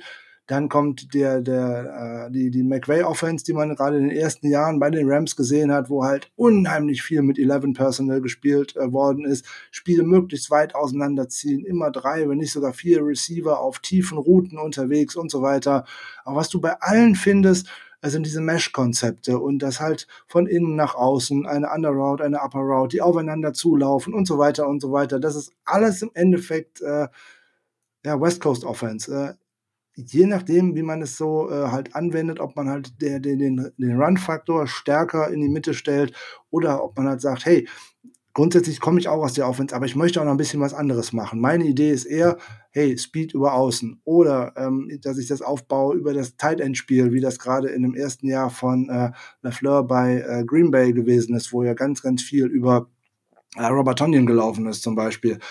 Ja, gut, wenn es kommt dann immer darauf an, ob der Coach in der Lage ist, sich auch an den Spielern, die er hat, anzupassen oder ob er halt immer nur Spieler holen möchte und die dann in sein System hineinsteckt. Das sind so Geschichten, äh, da war ich sehr erstaunt mit äh, Lafleur in Green Bay. So ein Quarterback wie Aaron Rodgers passt eigentlich nicht in so ein System hinein. So ein, ich nenne es jetzt mal ein Freidenker, der selber Entscheidungen treffen möchte, der selber das Spiel lenkt, der auch halt schlichtweg und ergreifend einen anderen Spielzug an der Line callt. Das passt in diesen ganzen Shanahan-Tree einfach nicht rein. Da soll einer hinter der Ecke stehen, der sagt, der macht das, was der Coach ihm gesagt hat. Deswegen war auch Jared Goff in seinen ersten zwei Jahren so gut, weil der gute ähm, ähm, ähm, Sean McVay ihm ja im Endeffekt bis so lange, ich glaube bis zehn Sekunden, bis vor dem Ende, äh, zehn Sekunden bei Shot äh, Clock wird ja das Mikrofon abgestellt. Der hat ihm ja gecoacht, gecoacht, gecoacht und noch was. Der hat ja nicht nur einen Spielzug angesagt, sondern der hat ihm ja eigentlich alles gemacht, was er machen soll, von jedem Schritt bis zum Wurf und so ungefähr. So, und so macht es halt jeder von diesen ein bisschen anders. Aber man sieht halt sehr viele Ähnlichkeiten Jetzt müssen wir dem Ganzen mal ein bisschen Zeit geben, damit man halt eine größere Sample Size bekommt und worauf das Ganze hinauswächst. Der, der Trade für Jeff Wilson von den äh, Dolphins ist für mich übrigens ein Zeichen dahin, dass es mehr in Richtung Kyle Shanahan und mehr Run Game geht. Aber das ist nur eine Beobachtung von außen. Ja gut, ich meine, ich, äh, da, ich glaube, das liegt einfach daran, weil Running Backs aus San Francisco so ein bisschen das Einkaufsding von, von Michael Daniel sind. War also, vorher ja auch schon mal. Ja, ich, ich wollte gerade sagen, so, ich habe ja, äh, wo wir dann dafür getradet sind, war so mein, mein Door-Opener so ein bisschen, okay, sollen sich Dolphins-Fans in zwei Jahren, für in zwei Jahren schon mal ein äh, Christian McCaffrey-Jersey kaufen äh, von den Dolphins, weil es wäre dann der logische Schritt, wenn es so weitergeht. Ähm, ja, aber äh, danke auf jeden Fall dafür für die Antwort und äh, bin echt gespannt, wie sich, wie sich das weiterentwickelt und klar, ich glaube auch nicht, dass, dass äh, Mike McDaniel irgendwie Ewigkeiten davon weggeht oder halt nie dazu zurückkommt zu diesem, zu diesem Run-Game-Approach. Ich denke, den kann man und wird man auch immer wieder bei, logischerweise, bei Coaches des Shannon Trees sehen. Wunderbar. Jetzt haben wir echt schon wieder was gut geschafft. Ähm, wenn es keine Fragen mehr gibt, wovon ich jetzt tatsächlich einfach ausgehe, ähm, würde ich sagen, wir gehen ähm, rüber zum, zum Tippen. Micho hat es vorhin schon angesprochen, wir tippen ja so ein bisschen, wir, wir tippen den Spread und da für euch kurz die Zahlen von PFF. Die San Francisco 49ers sind, äh, sind vier Punkte Favorit gegen die Miami Dolphins und das Over-Under liegt bei 46 5 Punkten. Das ist jetzt schon ein bisschen, das ist nicht übertrieben viel, aber es ist schon das fast größte Over and Under, außer das Spiel der Chargers bei den Raiders und der Chiefs bei den Bengals hat ein höheres Over-Under. Der Rest liegt immer ungefähr so unter 45. Wundervoll, Micho, du bist gerade schon angefangen. Du kannst jetzt einfach dann auch äh, deine Ausführungen zu Ende bringen. Ja, also wie gesagt, ich habe schon gesagt, ich glaube, dass es eher ein High-Scoring-Game wird oder ein high-scorigeres Game mit äh, 55 Punkten over-under. Ähm, ja, wird auch dementsprechend knapp werden. Ich glaube tatsächlich, dass der Sieger mit nur einem einzigen Punkt letztendlich rauskommt. Und weil das zuletzt immer gut geklappt hat, tippe ich diesmal gegen die Dolphins weil in der Hoffnung, dass sie dann mich Lügen strafen und ich gewinnen werde. Also tippe ich darauf, dass die 49ers mit einem Punkt Vorsprung gewinnen. Okay. Ähm, hattest du jetzt gesagt, äh, wie hoch, also over under? Das war, hatte ich ja vorher gesagt, 55. Okay, oh, okay. Okay, let's go. Ähm, Frank, wie siehst du das? Ja, ich bin hier und da ein bisschen ähm, ratlos, was solche Matchup-Predictors und was weiß ich nicht und Spreads und irgendwie sowas angeht, weil ich frage mich immer, wie diese lustigen Quoten da zustande kommen. Also ich habe jetzt gerade mal schnell bei, bei ESPN geguckt, auf denen ihre Vorhersage, die sehen halt auch die 49ers mit vier vorne, aber die sehen dann auch eine Win, also eine, eine Siegwahrscheinlichkeit für die 49ers bei 65 Prozent. Also für mich ist das ein 50-50-Spiel und ähm, da frage ich mich immer, wo diese Zahlen so herkommen. Aber nun gut, das ist ja äh, weiß ich nicht, ist auch egal. Also ihr wollt den Tipp haben. Ihr wisst, ich bin mit Tippen sagenhaft schlecht. Da habe ich mich äh, gerade vor zwei Jahren mit dem Spiel hier bei euch ganz schön auf die Moppe gelegt. Ähm, da kam nämlich diese Brian Allen-Desaster nachher über mich hinein. Also von daher, alles, was ich sage, kann nur besser sein als vor zwei Jahren. Ähm, also ich nehme mal definitiv mal das Under. Ich glaube nämlich an so ein Highscoring-Game glaube ich irgendwie nicht so ganz. Und ich denke, weil ich einfach nicht gegen mein Team tippen kann, dass die 49ers vorne sind und ich sag mal, die 49ers gewinnen mit sechs vorne. Wunderbar. Ähm, kurz zu den, zu den Punkten. Tatsächlich ist es so, wenn ich mich recht entsinne, ähm, gibt es halt dieses gewisse Homefield Advantage, der bei, je nachdem, manche Jahre so, manche Jahre so, irgendwo bei zwei bis drei Punkten liegt. Und dementsprechend sind wir dann halt bei, ich sag mal, wenn ich jetzt die drei Punkte nehme, wäre es auf einem äh, neutralen Feld, wären die 49ers dann mit einem Punkt Favorit und das ist dann für mich, wie, wie du schon gesagt hast, so ein 50-50-Spiel.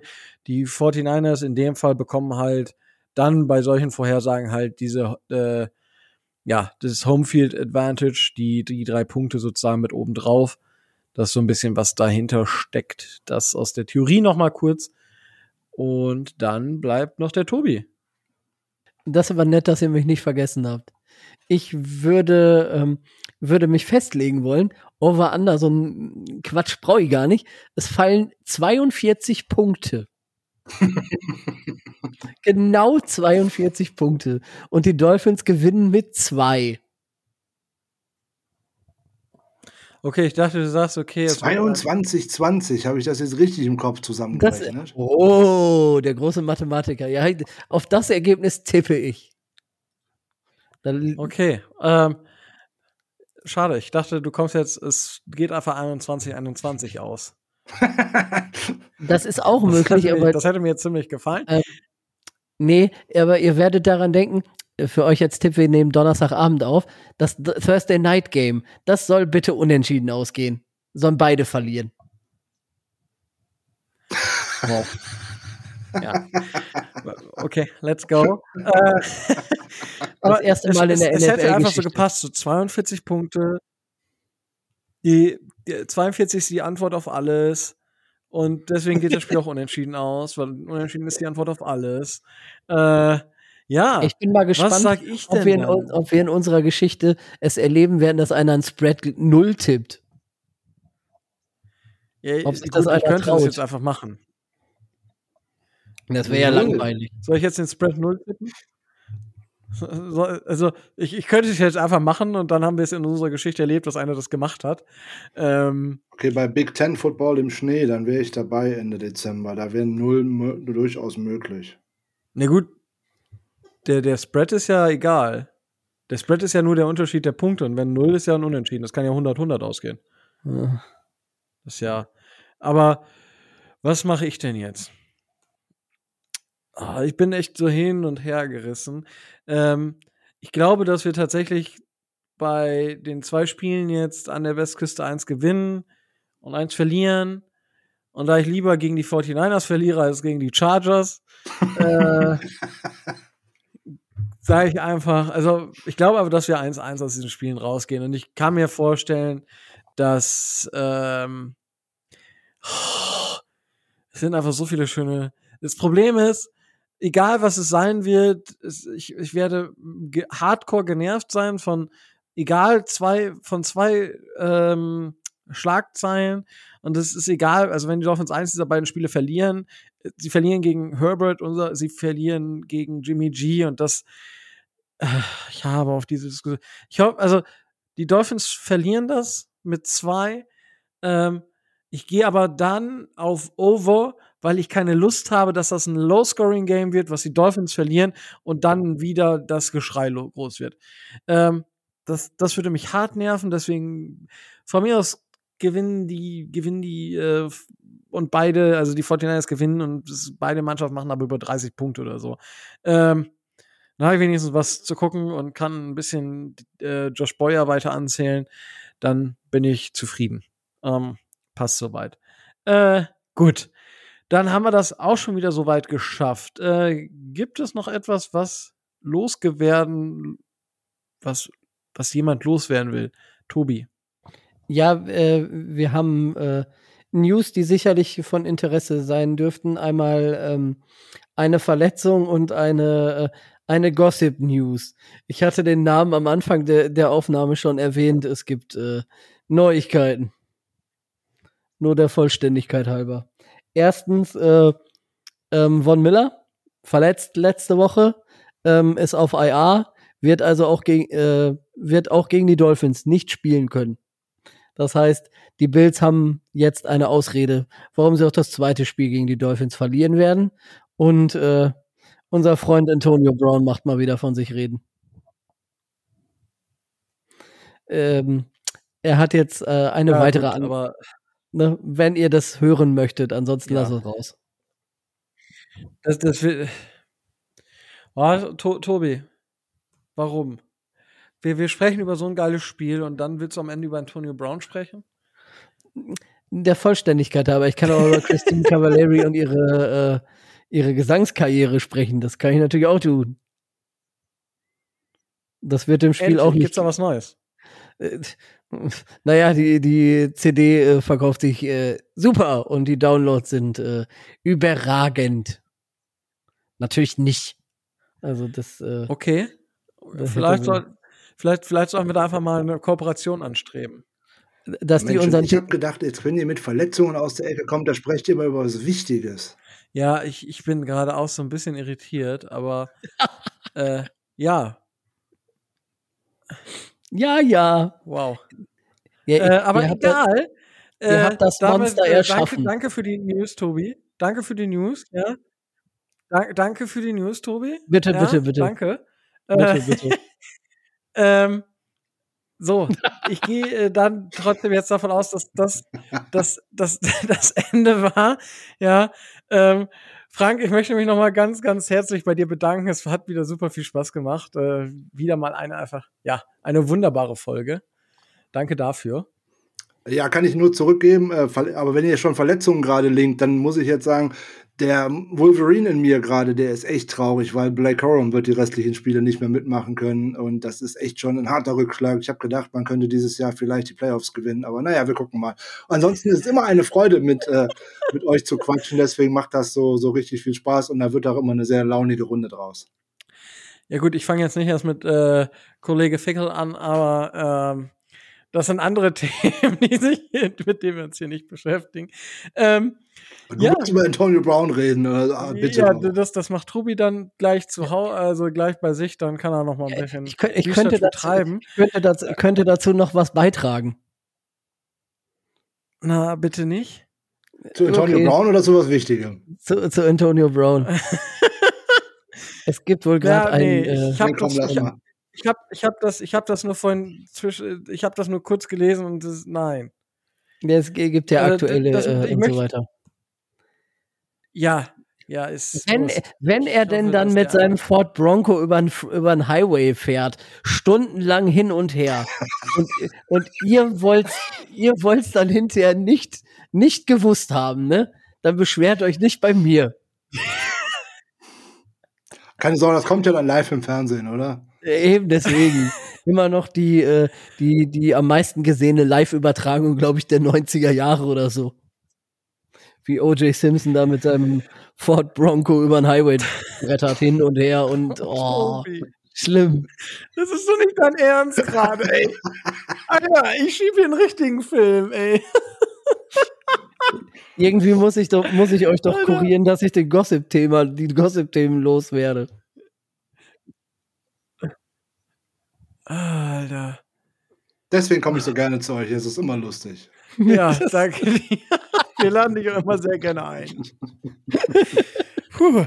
Darum muss ich mir jetzt erstmal holen. Ähm, ich hoffe, euch, euch da draußen hat die Folge auch so viel Spaß gemacht. Und äh, ich denke, ihr habt jetzt noch ein bisschen Zeit, um euch so bis zum Spiel erholen. Ähm, denkt bitte dran, für Dolphins-Fans jetzt ein bisschen ungewöhnlich, äh, ungewöhnlich. Das Spiel ist im späten Slot, weil wir logischerweise, also wir spielen ja an der Westküste, dementsprechend 22.05 Uhr ist Kickoff. Das heißt, es kann ein bisschen länger werden. Nehmt euch also Urlaub oder geht später zur Arbeit oder trinkt viel Kaffee, whatsoever.